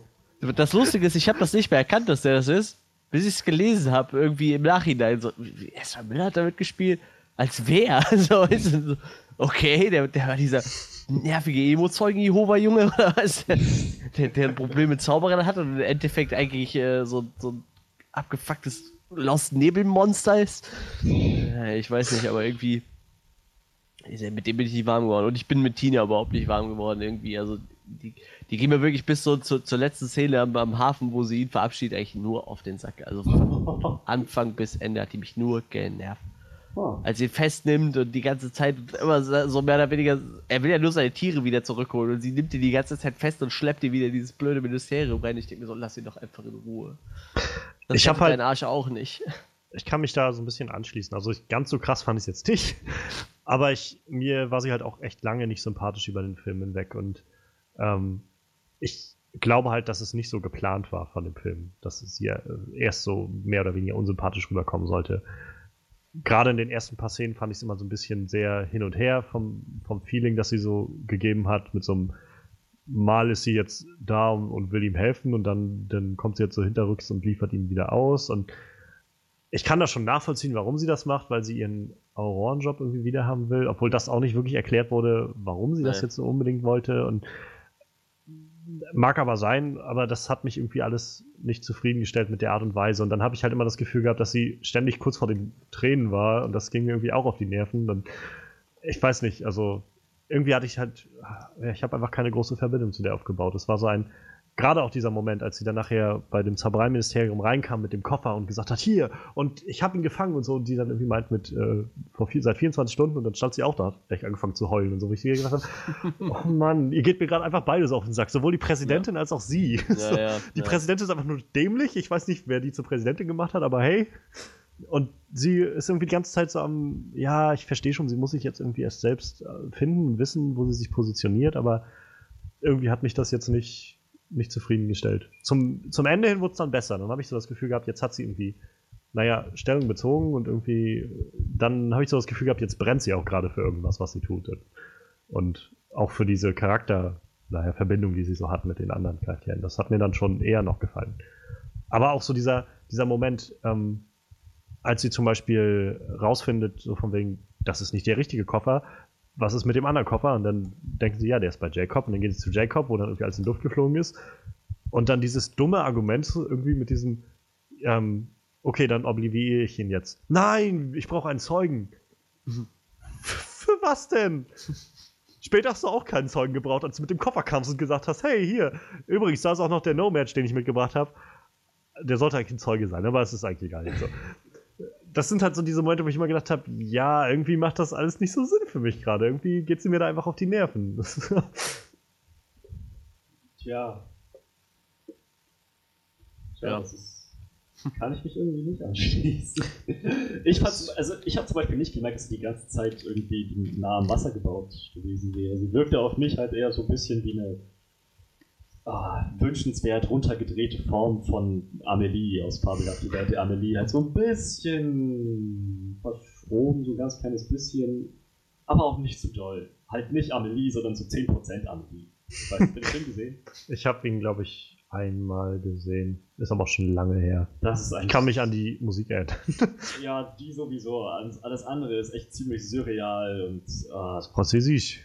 Ja, ganz genau. Surreal und Französisch, genau. Aber so wirkte sie halt auf mich, ja, schon eigen, ähm, nicht die Standard ja, Frau im Arbeitsleben, was auch immer man hm. darunter verstehen mag.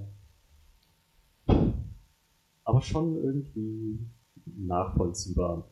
Und was, naja gut, klar, sie brauchte ihn vielleicht letzten Endes nicht als Zeugen, aber sie wirkte jetzt auch nicht so, als wäre sie extrem gut gewesen in ihrem Job. Vielleicht denkt sie auch einfach nicht so weit. Vielleicht denkt sie, nein, Moment, nichts anrühren, ich brauche diesen Tatort so, wie er ist. Und dann wird ihr erst im Nachhinein klar, ja, eigentlich nicht. eigentlich ist das bescheuert. Ja, also ich, ich, weiß ich, ich, ich, persönlich konnte darüber hinwegsehen, das ist mir überhaupt nicht weiter aufgefallen. Hm. Punkt.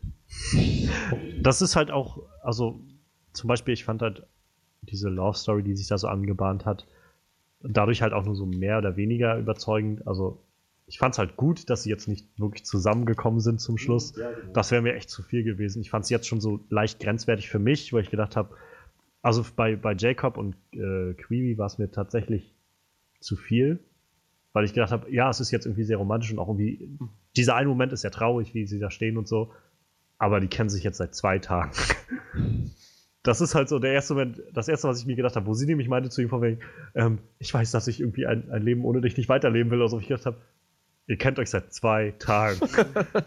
das ist das Disney-Syndrom irgendwie. Ja. Leute, regt euch mal ein bisschen ab. So. Und ähm, ich habe dann zum Beispiel mit der, mit der Szene, wo Jacob seine Erinnerung verloren hat, das war schon sehr berührend, aber das habe ich schon emotionaler gesehen. Also das war so, ich habe mich sofort vom Konzept her erinnert gefühlt an Doctor Who, weil das Ende der vierten Staffel halt auch damit zusammenhing, dass sie den großen Bösen besiegt haben, ähm, aber der Doktor halt die Erinnerung seiner, seiner Begleiterin löschen musste. Also an alle Erinnerungen, die sie gemacht haben. Und sie war eigentlich der Grund dafür, dass sie überhaupt das, das geschafft haben und den Bösen besiegt haben, so ungefähr. Und das war, also da war das halt so wirklich dermaßen Also das hat mich damals wirklich sehr, sehr getroffen, als ich das gesehen habe. Wie, ähm, wie halt der guten, ähm, der guten äh, Begleiterin dann das Gedächtnis gelöscht wurde und sie danach halt keine Ahnung mehr hatte, wer der Doktor war und so weiter. Und ihr Vater wusste aber zum Beispiel das alles und wusste aber auch, er darf ihr davon nichts sagen. Ansonsten äh, würde ihr Gehirn nämlich schmelzen. Weil diese, also das hätte sie umgebracht, wenn sie, weil die Erinnerung, das hätte sie nicht getragen oder sowas. Wohingegen ich bei dem Film jetzt gleich das Gefühl hatte von, das ist jetzt, es war traurig in dem Moment, aber es war so ein, okay, okay, ja, ist jetzt irgendwie nicht so, nicht so schön, aber das wird, werden sie doch bestimmt gleich wieder ausbessern, oder? dann kam die Szene mit der Bäckerei und er guckt sie an und fängt an zu grinsen. So richtig, also das war halt nicht so ein, ich freue mich, dich zu sehen, sondern das war so ein, stimmt, ja. So, so die Erinnerungen waren halt wieder da, so ungefähr. Ich gehe auch davon aus, es hat also so was mit dem so Biss zu tun. Ne? interpretiert. Ne? Halt auch so mit seinen ganzen, der hat ja diese ganzen Sachen gebastelt, also die äh, Sachen gebacken, ja, also die halt alle aussahen. Ja, aber dann dieser Moment, wo er sie gesehen hat, wie er dann halt, erst hat er so halt so ein bisschen interessiert geguckt und dann hat er halt so, halt, für mich kam das jedenfalls so rüber, es war jetzt als nonverbal, aber mhm. dieses Lachen hat halt für mich sowas von, als ob man halt so einen ganz alten Bekannten wieder trifft. So, so, so ein ganz wissendes halt. Okay. Und gerade auch der Gedanke, er wird dann in den nächsten Filmen sicherlich wieder mit dabei sein. Ja. Sie können da jetzt wieder den nächsten Film nur wieder damit verbringen, dass er irgendwie. Dann wäre es aber total sinnlos gewesen, überhaupt erst in diesen Ob ja. wie ihr den Regen rauslaufen zu lassen. Das denke ich halt auch. Ich habe das ich, eher ich, so verstanden.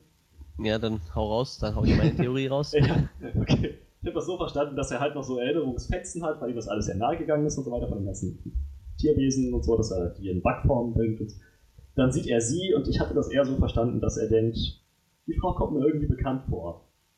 Egal. Die wirkt nett. Die möchte ich kennenlernen. So in der Richtung halt. So habe ich das ja. Ja.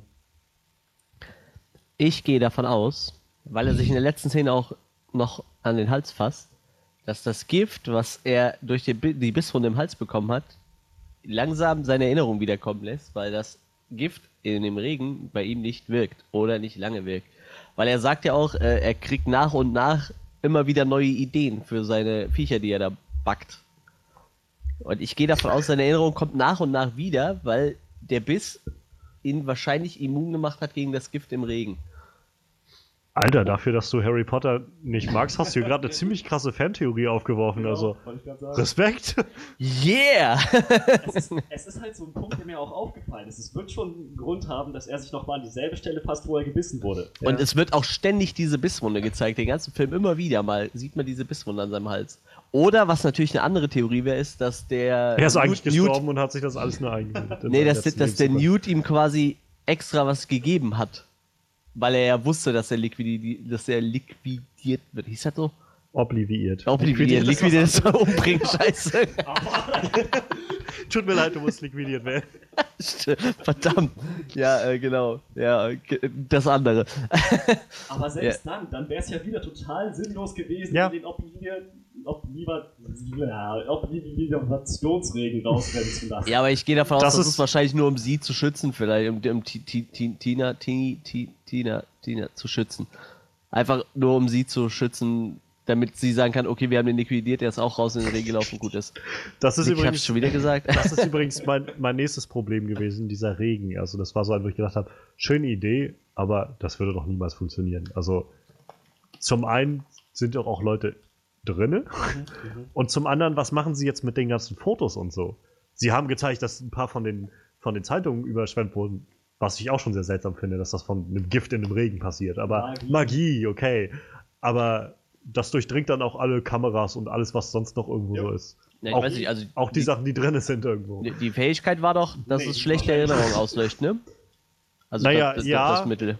Und, ja. und man hat gesehen, wie es halt auf die einen Zeitung runtergeprasselt ist und dann hat sich halt das Deckblatt verändert von der Zeit. Ja, wer weiß, was äh, damit gemeint ist. Also vielleicht äh, löscht es ja wirklich schlechte Erinnerungen in allen Formen und Farben aus. Vielleicht wirkt es genauso auf Kameras. Ja, aber, aber ich Zeitung. meine, ihr könnt mir doch nicht erklären, dass jede Kamera davon jetzt getroffen wird, die irgendwo jemand hatte, die auch schon bei jemandem zu Hause war oder so. Naja, aber ich sag mal, eins mit den Leuten, die nichts davon gesehen haben? Haben die jetzt trotzdem ihre letzten 24 Stunden vergessen oder so? Nee, nur die schlimme Erinnerung. Oder die Magier, die da durch die Gegend laufen und irgendwie keine Ahnung haben. Vielleicht hat auch einfach Newt, als er den wie ist dieses Vieh eigentlich? Frank, aber was war das? Hippogreif? Hippogreif? Also, Hippogreif? ich weiß nicht, es wurde nicht gesagt, aber es sieht ziemlich aus wie so ein Hippogreif. Seitenschnabel war ein Hippogreif, ja. ne?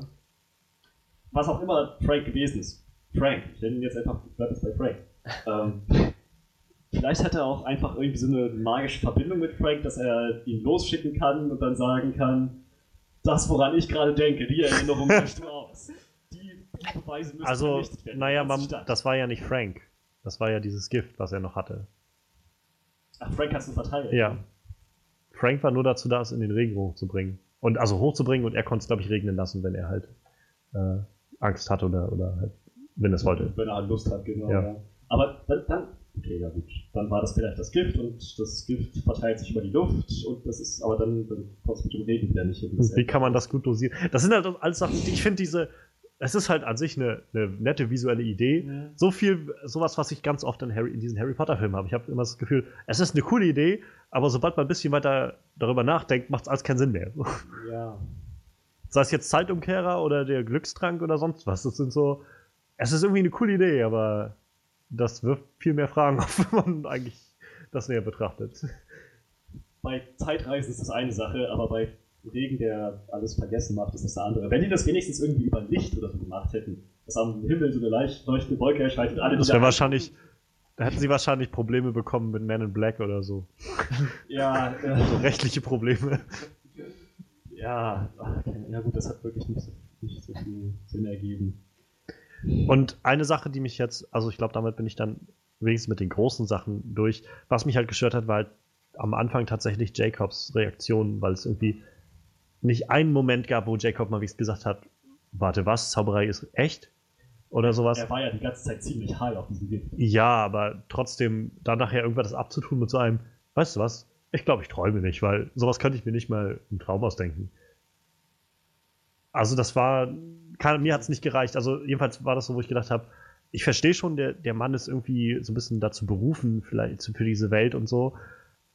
Aber ich hätte wenigstens vielleicht nur so zu Anfang einen kleinen Moment gehabt, wo er halt einfach mal das alles in Frage gestellt hätte. Und, oder wenigstens einfach nur zu sagen, Hexen und Zauberer sind echt und die einfach sagen, ja, es gibt seit mehreren, äh, schon seit Anbeginn der Zeit oder sowas, so eine eigene Gesellschaft von uns, die da irgendwo lebt. Das wurde ja nicht mal erklärt, das war einfach bloß so ein, irgendwie hat er das halt alles so auf dem Weg so sich selbst zusammengereimt.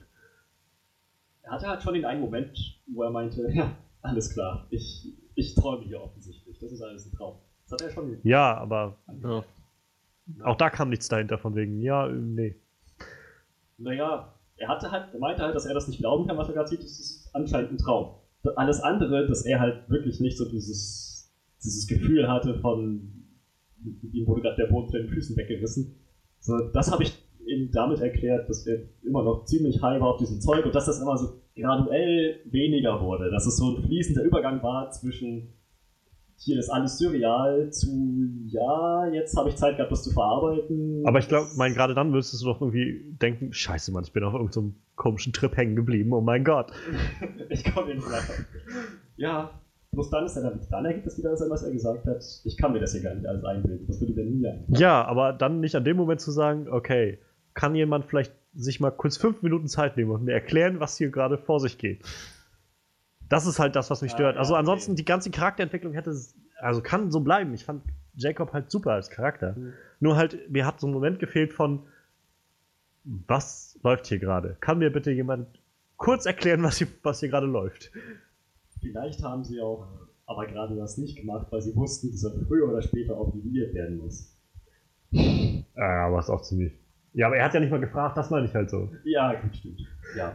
Und, und eine Sache, ich glaube nämlich, vielleicht berichtigt mich, wenn ich mich irre, aber ich glaube, die Szene, das war eine Szene, die war im Trailer und die war, glaube ich, nicht im Film. Da gibt es im Trailer, meine ich, so eine Szene, wo Jacob und Newt sitzen und sich unterhalten und er sagt dann an irgendeiner Stelle Jacob sowas wie, ich möchte so gerne ein Zauberer sein. Und ich glaube, das hat er nicht gesagt. Also diese Szene gab es, glaube ich, nicht im Film. Das fand ich schade, weil die sah irgendwie sehr cool aus im, im Trailer. Ich glaube nicht ganz verschwommen an so eine Szene erinnern zu können. Die beiden haben gesessen und sich unterhalten an einer Szene. Ja, das weiß ich noch. Ähm, aber es gab, glaube ich, keine Szene von dem, wo er meinte, also wo er das wirklich gesagt hat, ich möchte so gerne ein Zauberer sein. Ich glaube, er hat es schon gesagt, aber nicht, als sie da gesessen haben. Vielleicht war das so ein Ding, dass die einfach das Voice-Over von der anderen Szene genommen haben und über die Ja, Szene. Aber ich habe es auch so nicht mitgenommen, dass er das irgendwo gesagt Ich hätte. glaube, ich habe es irgendwo gehört, aber ich kann mich jetzt auch täuschen. Vielleicht im Trailer? Das überlege ich halt auch gerade. Vielleicht war es nur im Trailer. Aber für mich kam das so ein bisschen rüber, dass er eben das Gefühl hat, das hier ist eine ziemlich schöne Welt, Das- die ich auch nicht vergessen Das möchte. wollte ich, das wollte ich gar nicht in Frage stellen. Ich Ja, meine nur, ich ja. fand diese Formulierung so schön im Trailer, deshalb habe ich gedacht, irgendwie, hätte ich auch gerne gesehen in dem Film so. Ich, ich habe halt irgendwie die Erinnerung, dass er das gesagt hat, aber wie gesagt, vielleicht bin ich jetzt auch einfach, komme ich durcheinander mit dem Trailer. Manuel, wie sieht's bei dir aus? Was hat dir denn nicht so gefallen, neben Tina vielleicht noch? Ja, hatte ich doch eben schon mal gesagt, der äh, Bösewicht, äh, der, der ich. Credence. Credence, ja, den fand ich furchtbar. Und Grindelwald? Generell, was ist eure Meinung zu Johnny Depp? Also wir haben noch nicht viel gesehen, Ja, aber Ich hab, ich bin mir nicht sicher, hatte der zwei verschiedene Augenfarben? Ja, Ich habe ihn gesehen und habe mir gedacht, hey, der sieht ein bisschen aus wie äh, David John Bo- Bowie. Wie David Bowie, genau, ja. Und das war so mein erster Gedanke. Und ich glaube, es gibt auch irgendwie so äh, David Bowie mit so einer ähnlichen Frisur, deshalb, ich weiß nicht, das hat Johnny Depp, muss man auch abwarten. Bei dem geht's entweder ist es total gut oder es geht halt voll in die Hose. Ich- so ich muss sagen, ich habe mir Grindelwald eigentlich irgendwie ein bisschen anders vorgestellt. Ja, ich, da bin Ähm, ich nicht vorbelastet, deshalb ist das bei mir Also, gut. ich habe jetzt keine konkreten Vorstellungen gemacht. Ich hatte halt nur irgendwie gedacht, dass Grindelwald vielleicht eher so ein nicht so dieser abgedrehte, spacige Typ ist, sondern halt eher so ein voll, voll legerer Typ, irgendwie sowas, so das Gegenteil halt zu Voldemort, der halt so dieser äh, Schlangenmensch irgendwie und irgendwie so überpowerful und so und das Grindelwald halt eigentlich mehr so vielleicht so wie so ein, weiß ich nicht, wie so ein Anführungszeichen Gentleman-Typ, weil ich auch immer gedacht habe, der muss ja irgendwie mit, mit Dumbledore was zu, also irgendwie angefangen haben. Und ich kann mir halt nicht vorstellen, dass Dumbledore irgendwie dann mit, mit dem Typen irgendwie was anfängt, der halt so, halt so völlig abgedreht ist die ganze Zeit und irgendwie von Krieg und weiß ich was redet und so. Jetzt, wo du sagst, mit dem Gentleman-Ding und so, das ist eine Sache, die mir auch aufgefallen ist. Ich finde, Colin Farrell hätte absolut überzeugt in Ja. der Rolle. Den hätten sie einfach lassen können. Ja, Ja, so das stimmt. war. genau das meine ich halt. Sowas halt so dieser irgendwie kurz angebunden und auch vielleicht so ein bisschen kühl nach außen, Mhm. aber halt so dieses irgendwie auch cool vom Outfit, so dieses vielleicht ein Anzug oder so und und dann kam halt Grindelwald nachher so mit diesem, was du schon sagtest, Manuel, so zwei unterschiedliche Augenfarben, so ein komischer, also etwas anderer Haarstil und blonde Haare und so und blonde Augenbrauen und ich habe halt so ein bisschen Angst, dass da halt so wieder so eine Jack Sparrow-Rolle draus wird. Äh, warten Mag sein, dass sie vielleicht so- das noch gut erklären. Ich hätte halt, wie gesagt, ich habe es mir einfach irgendwie ein bisschen anders vorgestellt. Vielleicht ist es das, was mich gerade noch so ein bisschen, na, ein bisschen drückt, aber ansonsten, Ich hätte eigentlich echt gern noch mehr von Colin Farrells Grinden Ja. Gesehen. Fällt mir jetzt auf. Ah. also ich meine, dieser Moment, auch wenn ich ihn noch nicht so ganz nachvollziehen kann, warum da auch niemand wieder nachgefragt hat, aber als er Newt und Tina verhört hat und dann nachher meinte, okay, sofort hinrichten, so ungefähr, das war schon, das war schon ziemlich heftig so. Ich habe halt nur gedacht, also das war wieder, wo ich gedacht habe, warum stört sich jetzt gerade keiner daran, dass er einfach mal so ohne Prozess irgendwie Leute zum Tode verurteilt? Ist das üblich so bei denen in Amerika, oder? Ja, ich weiß auch nicht, ich war auch die ganze Zeit überlegen, wo sein Stand in diesem Ja, magischen Zirkel ist. er konnte ja irgendwie alles machen, was Ja, er eben. will. Und vor allem, wie lang muss der da schon drin sein? Macht der Grindelwald das die ganze Zeit nur nebenbei, ne? Oder, oder ist der da wirklich einfach Das ist so Vollzeit? eine Art Nebenjob für mich. ja, weiß ich ja nicht, weißt du so, der macht dann seinen Grindelwald-Scheiß und terrorisiert Hogwarts oder was und äh, nebenbei verwandelt er sich in Colin Farrell und äh, geht in den Magierzirkel. Ich weiß es nicht. Also irgendwie, weil das, das kann mir keiner erzählen, dass das innerhalb von zwei Wochen passiert ist, dass der da so eine große Ja, Nummer ist, dass eben. keiner hinterfragt, was Eben. er macht. So. Vielleicht ist halt auch noch irgendwie so ein, so ein Running Gag daraus gemacht, die Verbrechen aufzuklären, die er selbst verübt. Dieser Typ ist einfach zu gerissen. ja, wann ist mein nächster Gehaltscheck? Ja, okay. Ich, ich mache sofort an die Arbeit. So, ich meine, das, das könnte ich mir vorstellen, dass er halt auch die irgendwie so an der Nase rumführt. Wenn er so intern da mit dem drin ist. Ja, aber es ist ja auch irgendwie so, also kontraproduktiv für seine Sache, oder? Ist ja dann nur so eine, das wäre ja dann nur so ein bisschen Belustigung für sich selbst. Oder er führt die halt absichtlich auf falsche Fährten. Ja, Äh, kommt eigentlich Grindelwald als Person in den Harry Potter Büchern vor? Nur, wird nur erwähnt. Weil der irgendwie laut Harry Potter Wiki 1998 gestorben ist. Ist das nicht in der Zeit, wo Harry Potter auch spielt so? ja. Ja, aber ich glaube, der saß im Gefängnis in der Ja, Zeit. ja, das steht hier auch so. Ein- Und dann wurde der von Voldemort getötet. Genau. Weil der nämlich den Elderstab haben wollte. Ja. Dass, dass ich mich daran noch erinnern kann. Das ist cool. so lange her, dass ich die, äh, ich glaube, jeder Potter-Fan würde, würde mir an den Kopf fassen. Also dafür so, das ist doch Grundlagenwissen. naja. Ähm, ja, die, ich glaube, die Grundgeschichte zu Grindelwald war halt, dass er, naja, so eine Art, auch so eine Art Zauberer Hitler war, der halt ähm, so Krieg anzetteln wollte zwischen Zauberern und, und äh, den Muggeln oder Nicht-Magiern. Ja. Und sich, glaube ich, auch de definitiv besser gefühlt hat als die Nicht-Magier. Und Dumbledore, er hatte eine Beziehung zu Dumbledore und ich meine, sowas gelesen zu haben, dass er Dumbledore ausgenutzt hat, aber für Dumbledore war es halt schon die eine große Liebe. Und dann war er halt, naja, war sein Herz halt gebrochen und so. Und danach hat er dann, weiß nicht, ob er Jagd auf ihn gemacht hat, auf jeden Fall hat er ihn irgendwann gegen ihn gekämpft und hat ihn dann auch besiegt. Und darauf saß Grindelwald dann, glaube ich, im Knast. Meine ich, aber das ist auch nur so mein, die groben Pfeiler, die ich noch in Erinnerung habe. Ja, also saß er quasi ziemlich lange im Knast. Ja. Ich frage mich ja, was die noch machen mit dem Dumbledore. Casten sie gerade für den nächsten Teil. Ah. Haben sie bekannt gegeben, dass sie den casten wollen. Fand ich auch sehr schön, dieser, dieser äh, Name-Drop, den sie hatten mhm. in dem Film. So dieses, ähm, sie wurden aus Hogwarts fast verwiesen, wegen, auch wegen irgendeinem Tier oder sowas, aber ihr Lehrer Albus Dumbledore hat sich für sie eingesetzt. Ja, was sollte er für Interesse an? Ja. Das war ganz cool. Wow, das jetzt fällt mir gerade auf, dass das nochmal eine andere Verbindung macht, wenn das halt Grindelwald war, der das gefragt hat. Hm. Ja. ja der Typ ist mein Ex, äh, ich meine, welches Interesse sollte er? Keine Ahnung, er, er, mochte mich halt. Okay, bringen Sie ihn um. Sofort. Ich will nichts mehr davon hören. er hat dich nie geliebt. er ist unfähig zu lieben. Er liebt nur mich, nur mich. Ich, mein, ich meine, ich meine, ähm, ich, ich meine, ähm, ja. Richtet sie hin. Auch die Lestrange wurden ja nochmal erwähnt. Das waren, glaube ich, die beiden Name Drops, die sie so hatten. Eine Familie. Eine gute Familie, wenn irgendwie. Boah, ich glaube, die Lestrange. Also ich meine, es, es ist, glaube ich, nichts. Ich war mit einer von denen zusammen. Es ist halt, ja, aber er meinte ja auch, dass sie. Also, ich glaube, Creeby, Creevy meinte halt zu ihm, als sie dann das Bild gesehen hatte, ähm, naja, oh, die Queenie, so. Die, ähm, Queenie, ja. The Strange, das ist ein, naja, eine etwas andere Familie, irgendwie sowas hatte sie das formuliert gehabt. Wo er halt meinte, naja, also, wie geht's denn, wie geht's der The Strange Dame? Ich habe ihren Namen vergessen von Liza oder so. Irgendwas mit L, glaube ich. Auch, kann mich auch irren. Auf jeden Fall, wo es dann da, wo er dann meinte, naja, keine Ahnung, wie es ihr geht. Menschen ändern sich manchmal ganz schön.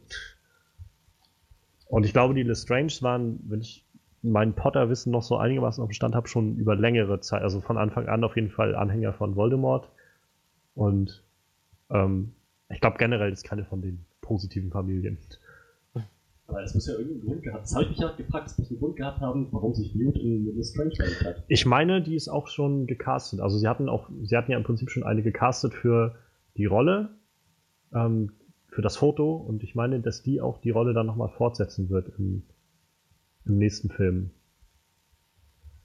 Aber frag mich nicht, wie das nachher noch ausgebaut wird. Also, ich würde mir schon wünschen, dass sie das nochmal ein bisschen aufgreifen und vielleicht, keine Ahnung, nochmal näher erklären. Oder ich meine, das ist ja auch ein Punkt, wo man irgendwie echt eine gute Geschichte wieder aufziehen kann, zu sagen, naja, irgendwie einstige Liebespaare oder ein einziges Liebespaar und jetzt stehen sie halt irgendwie auf völlig anderen Seiten und sehen Dinge halt ganz anders irgendwie und Newt, der sich halt einfach um seine Tiere kümmern will, den irgendwie auch die Zauberer ja kaum interessieren. Mhm. Und sie, die vielleicht dann sagt, naja, ich muss irgendwie alle umbringen.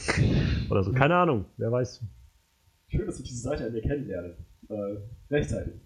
Zoe Kravitz. Ja, ja, ja, ja, stimmt, die Tochter von Lenny Kravitz, genau, sowas. Und die ist, glaube ich, halt auch schon gecastet, genau, für den zweiten. Als Lita, Lita Lestrange, so hieß sie. Und ich äh, meine auch, dass es halt, also dass, ähm, dass die gute J.K. Rowling noch keinen Einblick da reingegeben hat, wie Lita Lestrange in den Stammbaum von der Lestrange-Familie so reinpasst. Also Bellatrix Lestrange war ja letztendlich keine echte Lestrange, wenn ich mich erinnere. Die war ja eigentlich eine Black, halt Cousine oder sowas von, oder Schwester von, von Sirius und hatte dann, glaube ich, eingeheiratet in die Lestrange-Familie. Wer weiß, mal sehen, wie sich das alles oh. noch entwickelt. Ähm, eine Sache, die du vorhin noch aufgeworfen hattest, äh, Manuel, mit dem Ron Perlman-Auftritt. Ich fand halt, was ich auch vorhin meinte, mit fast alle Tierwesen gut. Ich fand eigentlich alle Tierwesen gut gemacht, außer die Hauselfen. Die fand ich sahen schon wie bei Harry Potter einfach sehr, sehr fake aus. Ja, gut, aber da kannst du ja dann auch schlecht was anderes machen irgendwie, ne? Naja, das Ding ist halt, glaube ich, immer, sobald du halt so Wesen hast oder Menschen oder was ich irgendwie, was halt so sehr menschliche Züge annimmt, wird es halt schwer, das irgendwie ganz real aussehen zu lassen. Ja. Und ich glaube, das war so das Problem. Ich habe halt immer gedacht, okay, das sieht jetzt, sieht jetzt halt gerade echt aus wie so ein CGI-Ding, so, ein CGI-Gebilde. Wo ich dann immer halt zum Beispiel an die Kobolde aus dem ersten Harry Potter-Film denke, wo halt Warwick Davis da noch saß in dem ganzen Kostüm und so. Und da habe ich gedacht, Ja, das das sind jetzt Kobolde, das sieht halt aus wie ein Kobold. Ja, das stimmt schon. Und diese Hauselfen sahen halt nicht so aus. Aber äh, ähm, mal vom Konzept der Hauselfen abgesehen, was halt auch irgendwie manchmal so ein bisschen fragwürdig ist in der Harry Potter-Welt, weil warum gibt es Hauselfen? Sie sind Zauberer, sie können sowieso alles so an sich heranziehen. Und naja, ähm, fand ich so diese Name, also diese, diese kleinen Dialoge auch sehr schön, wie Jacob dann, dann beim Tresen stand und dann äh, irgendwie so, hast du noch nie einen Hauselfen gesehen? Hauselfen, ich, ich liebe Hauselfen. Tolle, also mein, mein Onkel ist ein Hauself. So. ja, genau.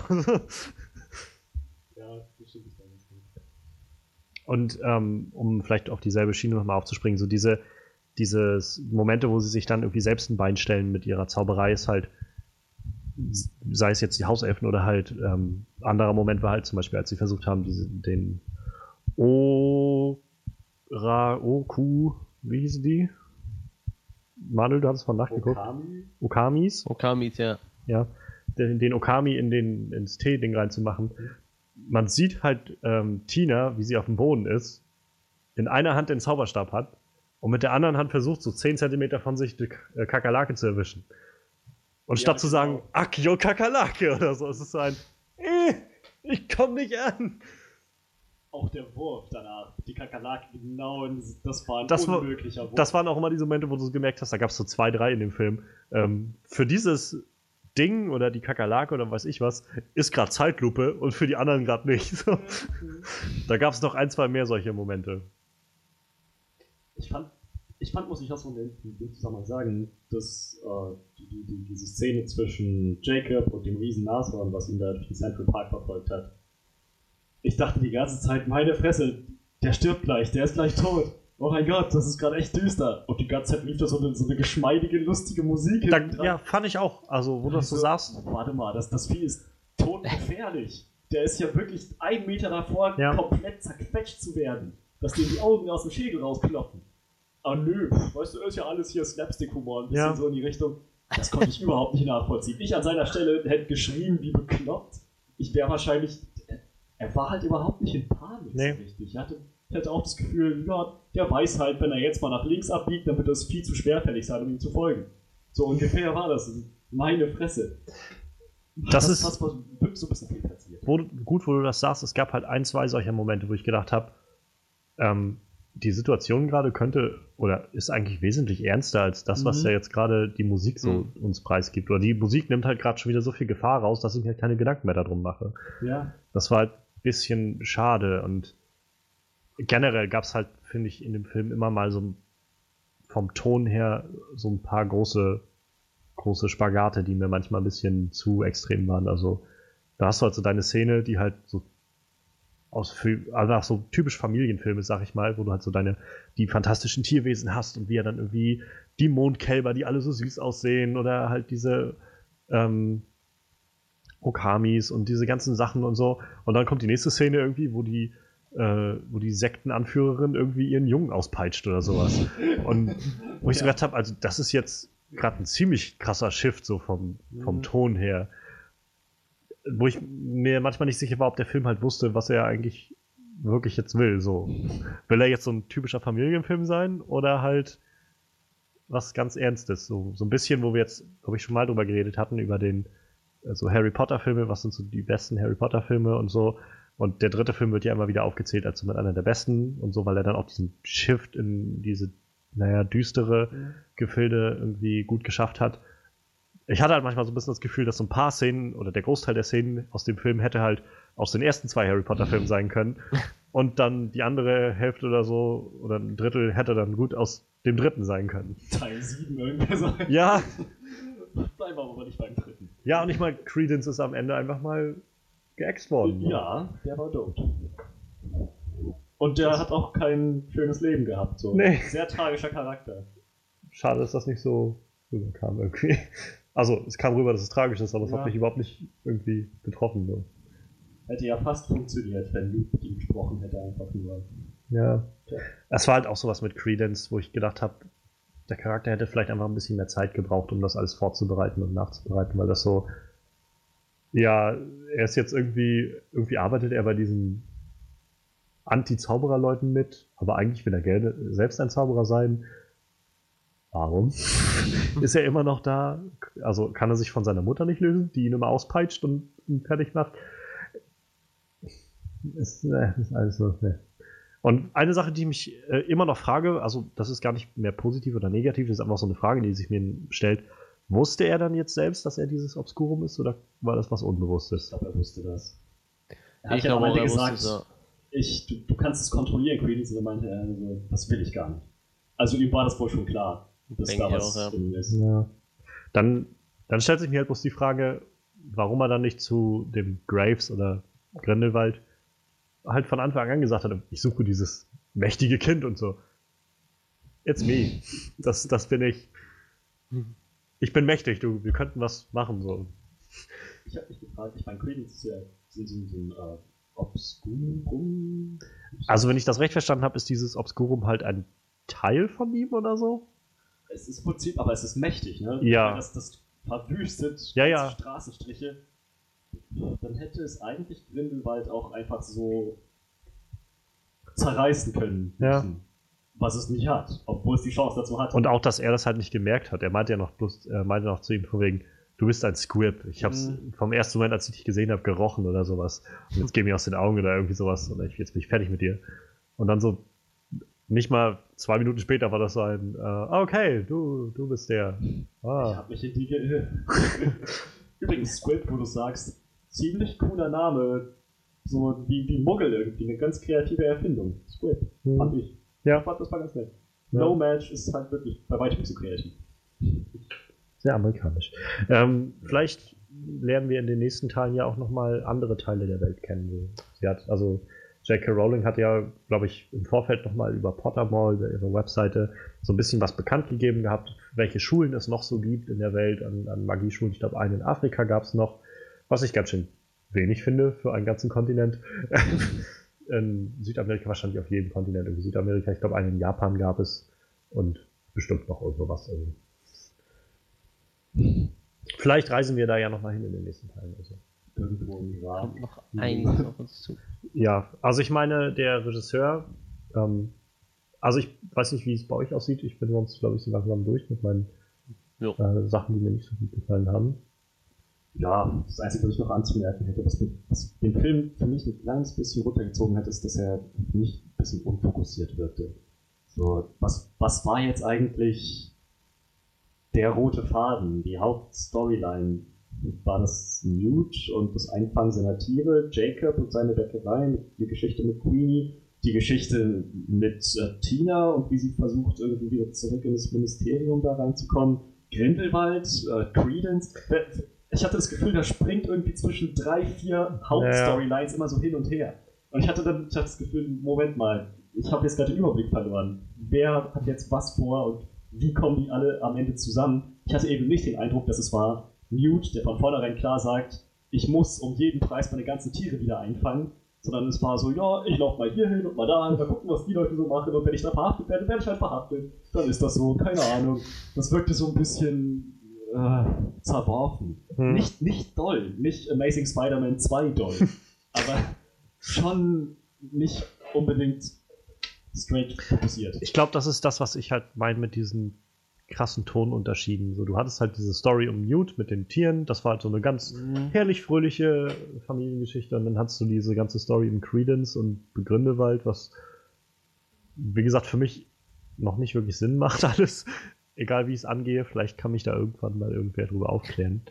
Ähm, und das wirkte halt alles so unglaublich ernst und düster und Tod und Verderben und so. Und ich kann das schon auch nachvollziehen. Also ich meine, ich war jetzt, glaube ich, nicht so mega krass überall verwirrt. Ich hatte manchmal so ein bisschen das Gefühl von, wir haben halt diesen Krieg, der da irgendwie tobt, so zwischen Muggeln und, äh, und Menschen oder der sich so anbahnt. Und mit Newt kommt da halt so eine dritte Partei irgendwie so mitten rein, die irgendwie selbst dann nicht weiß, was sie da will und irgendwie so viel durcheinander bringt. Ähm, aber ja, ich kann es gut nachvollziehen. Auch so zum Beispiel diese ganze Storyline um diesen, ähm, diesen Zeitungsbesitzer, da wurde ja dann nachher auch irgendwie völlig fallen gelassen. nachdem sein Sohn ja. gestorben war. Und das letzte war dann, wie er dann zum Schluss da stand und meinte, das Ding hat meinen Sohn getötet. Machen Sie Fotos davon. Fotos, Fotos von diesem Ding. genau, ganz genau. Und das wurde halt auch alles so völlig fallen gelassen. So. Äh, deshalb ja, ich kann, kann nachvollziehen, was du meinst. Okay. Ja, dann wäre ich auch am Ende von den Sachen, die mir nicht gut gefallen haben. Dann äh, fange ich mal an mit meinem Resümee. Und für mich muss ich sagen, gerade wenn ich daran denke, dass der Regisseur David Yates war, der als letztes The Legend of Tarzan gemacht hat, bin ich doch ziemlich positiv überrascht gewesen von dem Film. Also, ähm, ich mochte Legend of Tarzan nicht wirklich gerne. War so irgendwie viel Actiongeballer und so ein Versuch, so einen Superhelden aus Tarzan zu machen. Wir, ihr könnt euch unseren Podcast dazu anhören. Ähm, und ich war damals, glaube ich, schon so ein bisschen, na, der wird fantastische Tierwesen machen. Ich meine, er hat auch die letzten Harry Potter Filme gemacht, aber der macht auch fantastische Tierwesen, mal sehen. Und ich bin wirklich positiv überrascht, kann ich nur sagen. Es war jetzt halt kein perfekter Film, das haben wir, glaube ich, gerade nochmal noch mal gut zusammenfassen können. Und ich muss sagen, gerade auch unser Gespräch hat mir nochmal so ein bisschen in Erinnerung gerufen, warum, glaube ich, so einiges mir nicht so gut gefallen hat. Oder warum ich nicht voll zufrieden aus dem Film rauskam. Aber es gab halt so viele schöne Elemente halt, die letztendlich die schlechten für mich überwogen haben. Also die grafische Darstellung der ganzen Tierwesen war für mich einfach toll. Ich, ich konnte wenigstens mit Newt und mit Jacob und auch mit Queenie eigentlich echt viel anfangen. Ähm, ich hoffe halt einfach, dass sie vielleicht die Story in den nächsten Filmen noch ein bisschen fokussierter machen, wie du sagst. Vielleicht halt auch ein paar Fragezeichen aus dem Film wieder bereinigen können, indem sie halt erklären, was Grindelwalds Plan jetzt eigentlich wirklich war ähm, und warum er dafür unbedingt ins Zaubereiministerium musste, warum Credence, welche Rolle hatte Credence damit zu spielen und hat er selbst gewusst, was er da ist oder nicht ist und diese ganzen Sachen so ein bisschen zu klären, was sollte das mit dem ganzen Regen, wenn jetzt Dings doch sich wieder erinnern kann, Jacob und so. Alles so Fragen, die irgendwie aufkommen, wo ich hoffe, dass sie die später nochmal ausbessern können. Ähm, davon ab kann ich halt nur sagen, dass ich aus diesem Film mit Fragen rauskam, aber doch das Gefühl hatte, ich war gerade einfach zwei Stunden wirklich in einer schönen, fantastischen Welt. Das Gefühl mag ich gerne bei Fantasy-Filmen und ich finde, das sollten Fantasy-Filme auch erzeugen, dass ich halt das Gefühl bekomme von, das war gerade einfach mal ein Ausflug in eine ganz andere Welt. Das war genau das, was ich nämlich damals meinte bei Die Insel der besonderen Kinder, was mir da gefehlt hat. Da habe ich nicht das Gefühl gehabt von, das war gerade so voll die die fantastische Reise, die ich hatte, sondern das war so ein, okay, irgendwelche komischen Kinder, das wird alles nicht so wirklich aufgedröselt und naja. Also insgesamt, ich glaube, meine ursprüngliche Einschätzung, nachdem ich aus dem Kino kam, war bei 8,5, weil ich dann doch ziemlich überwältigt war. Wenn ich jetzt halt nochmal so drüber nachdenke und auch nach unserem Gespräch, glaube ich, ist vieles davon einfach durch die süßen Bilder und so beeinflusst gewesen, der Tiere. Als Film an sich glaube ich, muss ich es noch mal ein bisschen zurückstufen, aber ich bin dann immer noch bei. Ja, ich glaube, ich bin da immer noch bei 8 von 10. Ich fand, das war wirklich, wirklich solider, guter Film. Der mir auch besser gefallen hat als viele der Harry Potter-Filme, muss ich sagen.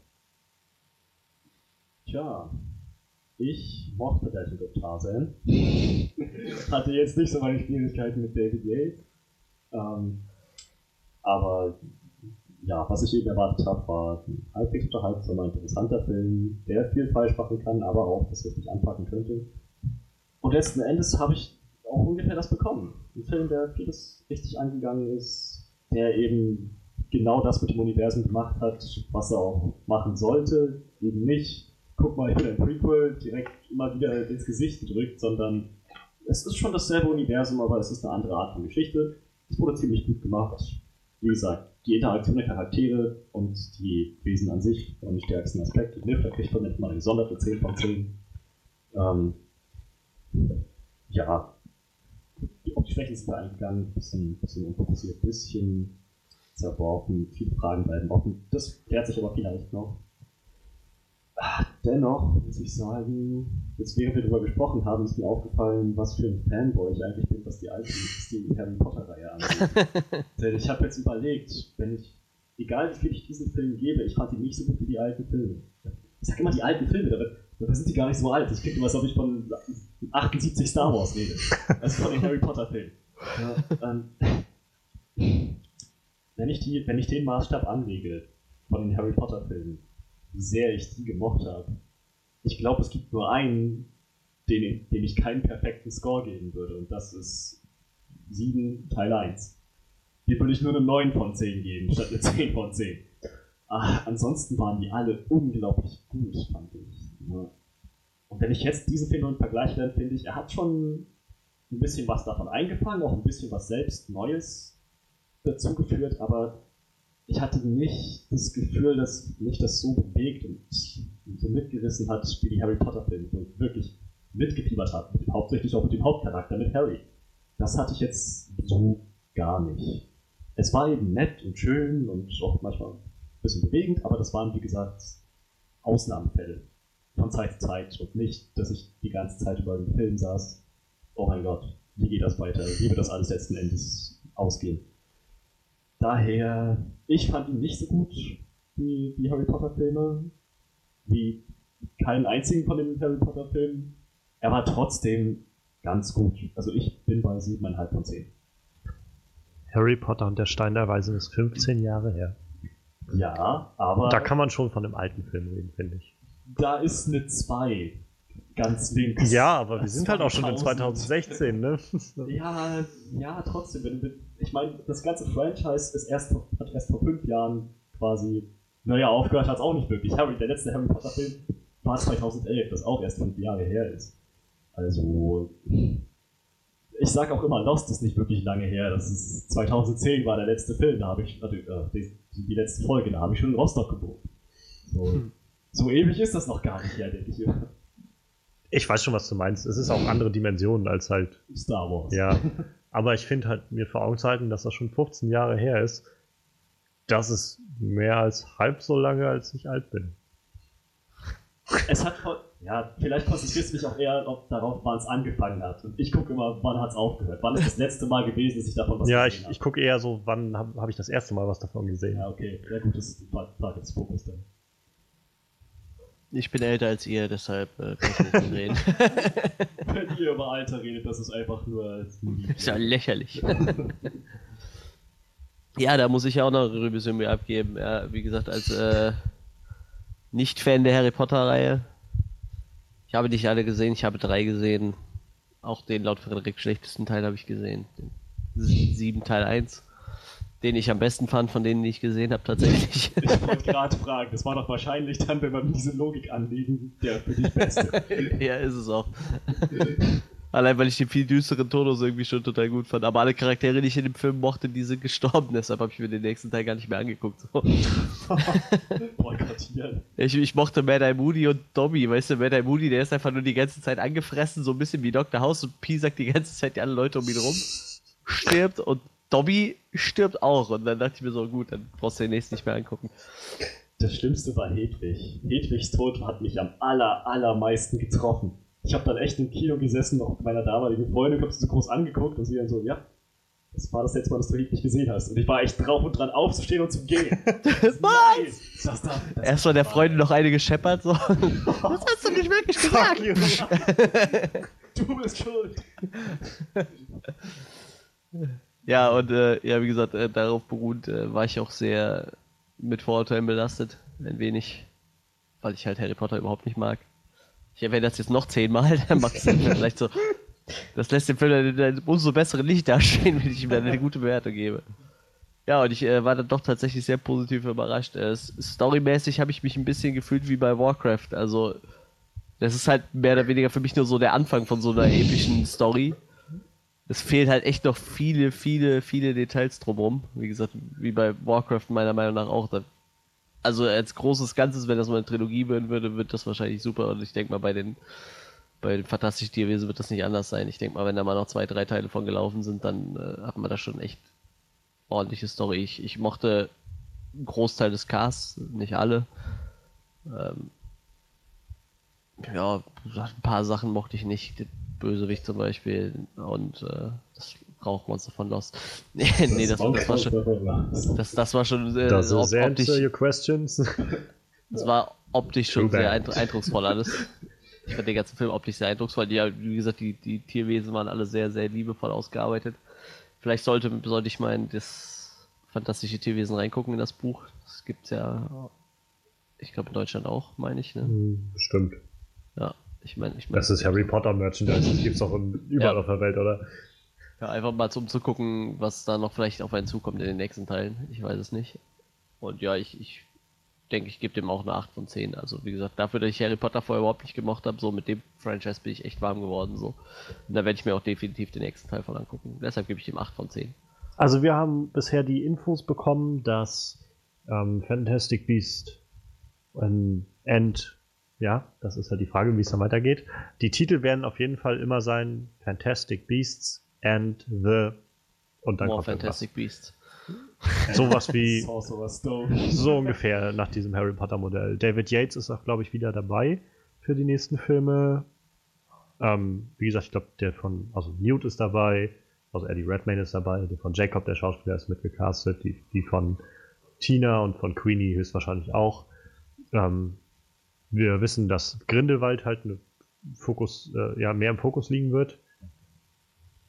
Ähm, ja, und der neue Dumbledore oder der junge Dumbledore wird halt gecastet. Mal schauen, was dabei rauskommt. Also, ich bin gespannt, wen, äh, für wen sie sich da entscheiden werden hm. und wie alt er sein wird, wenn er dann da ist. Weil, naja, 1920er. Dürfte noch relativ jung gewesen sein. Ja, aber er war ja schon mal schon Lehrer in Hogwarts, ne? Ja. Und ich meine, niemand weiß auch so wirklich, wie alt er dann, glaube ich, war. So als, also zum Zeitpunkt, als Harry Potter spielte, was ja in Anfang der 90er im Prinzip war. Man ähm, davon ausgehen, dass ziemlich alt war. Ich meine, dass so die Zahl rumkursierte ähm, 150-ish. also so irgendwie 150 in dem Dreh. So. Das könnten mal zehnmal Jahre mehr oder weniger sein. So. Mhm. Aber wir werden ihn sehen. Mal schauen, wie jung oder alt er ist. Ich glaube, also wenn sie ihn halt zu jung wählen, also so weiß ich Mitte 20, dann wirkt es halt echt seltsam mit dem Gedanken, dass er halt mit Johnny Depp zusammen war, oder? So einfach durch den Altersunterschied. Ich meine, der eine ist 50, über 50. Ja. Andererseits Zaubererwelt. Magic. Das Smoke Master. ja, das war unser Eindruck von fantastische Tierwesen und wo sie zu finden sind. Ich hoffe, der nächste Titel wird nicht mehr ganz so sperrig. ähm, und ja, ich meine, wir haben doch heute wieder einiges zutage gefördert, was den Film angeht. Einen kleinen Ausblick auf unsere nächste Sendung, nächste Woche mit Arrival.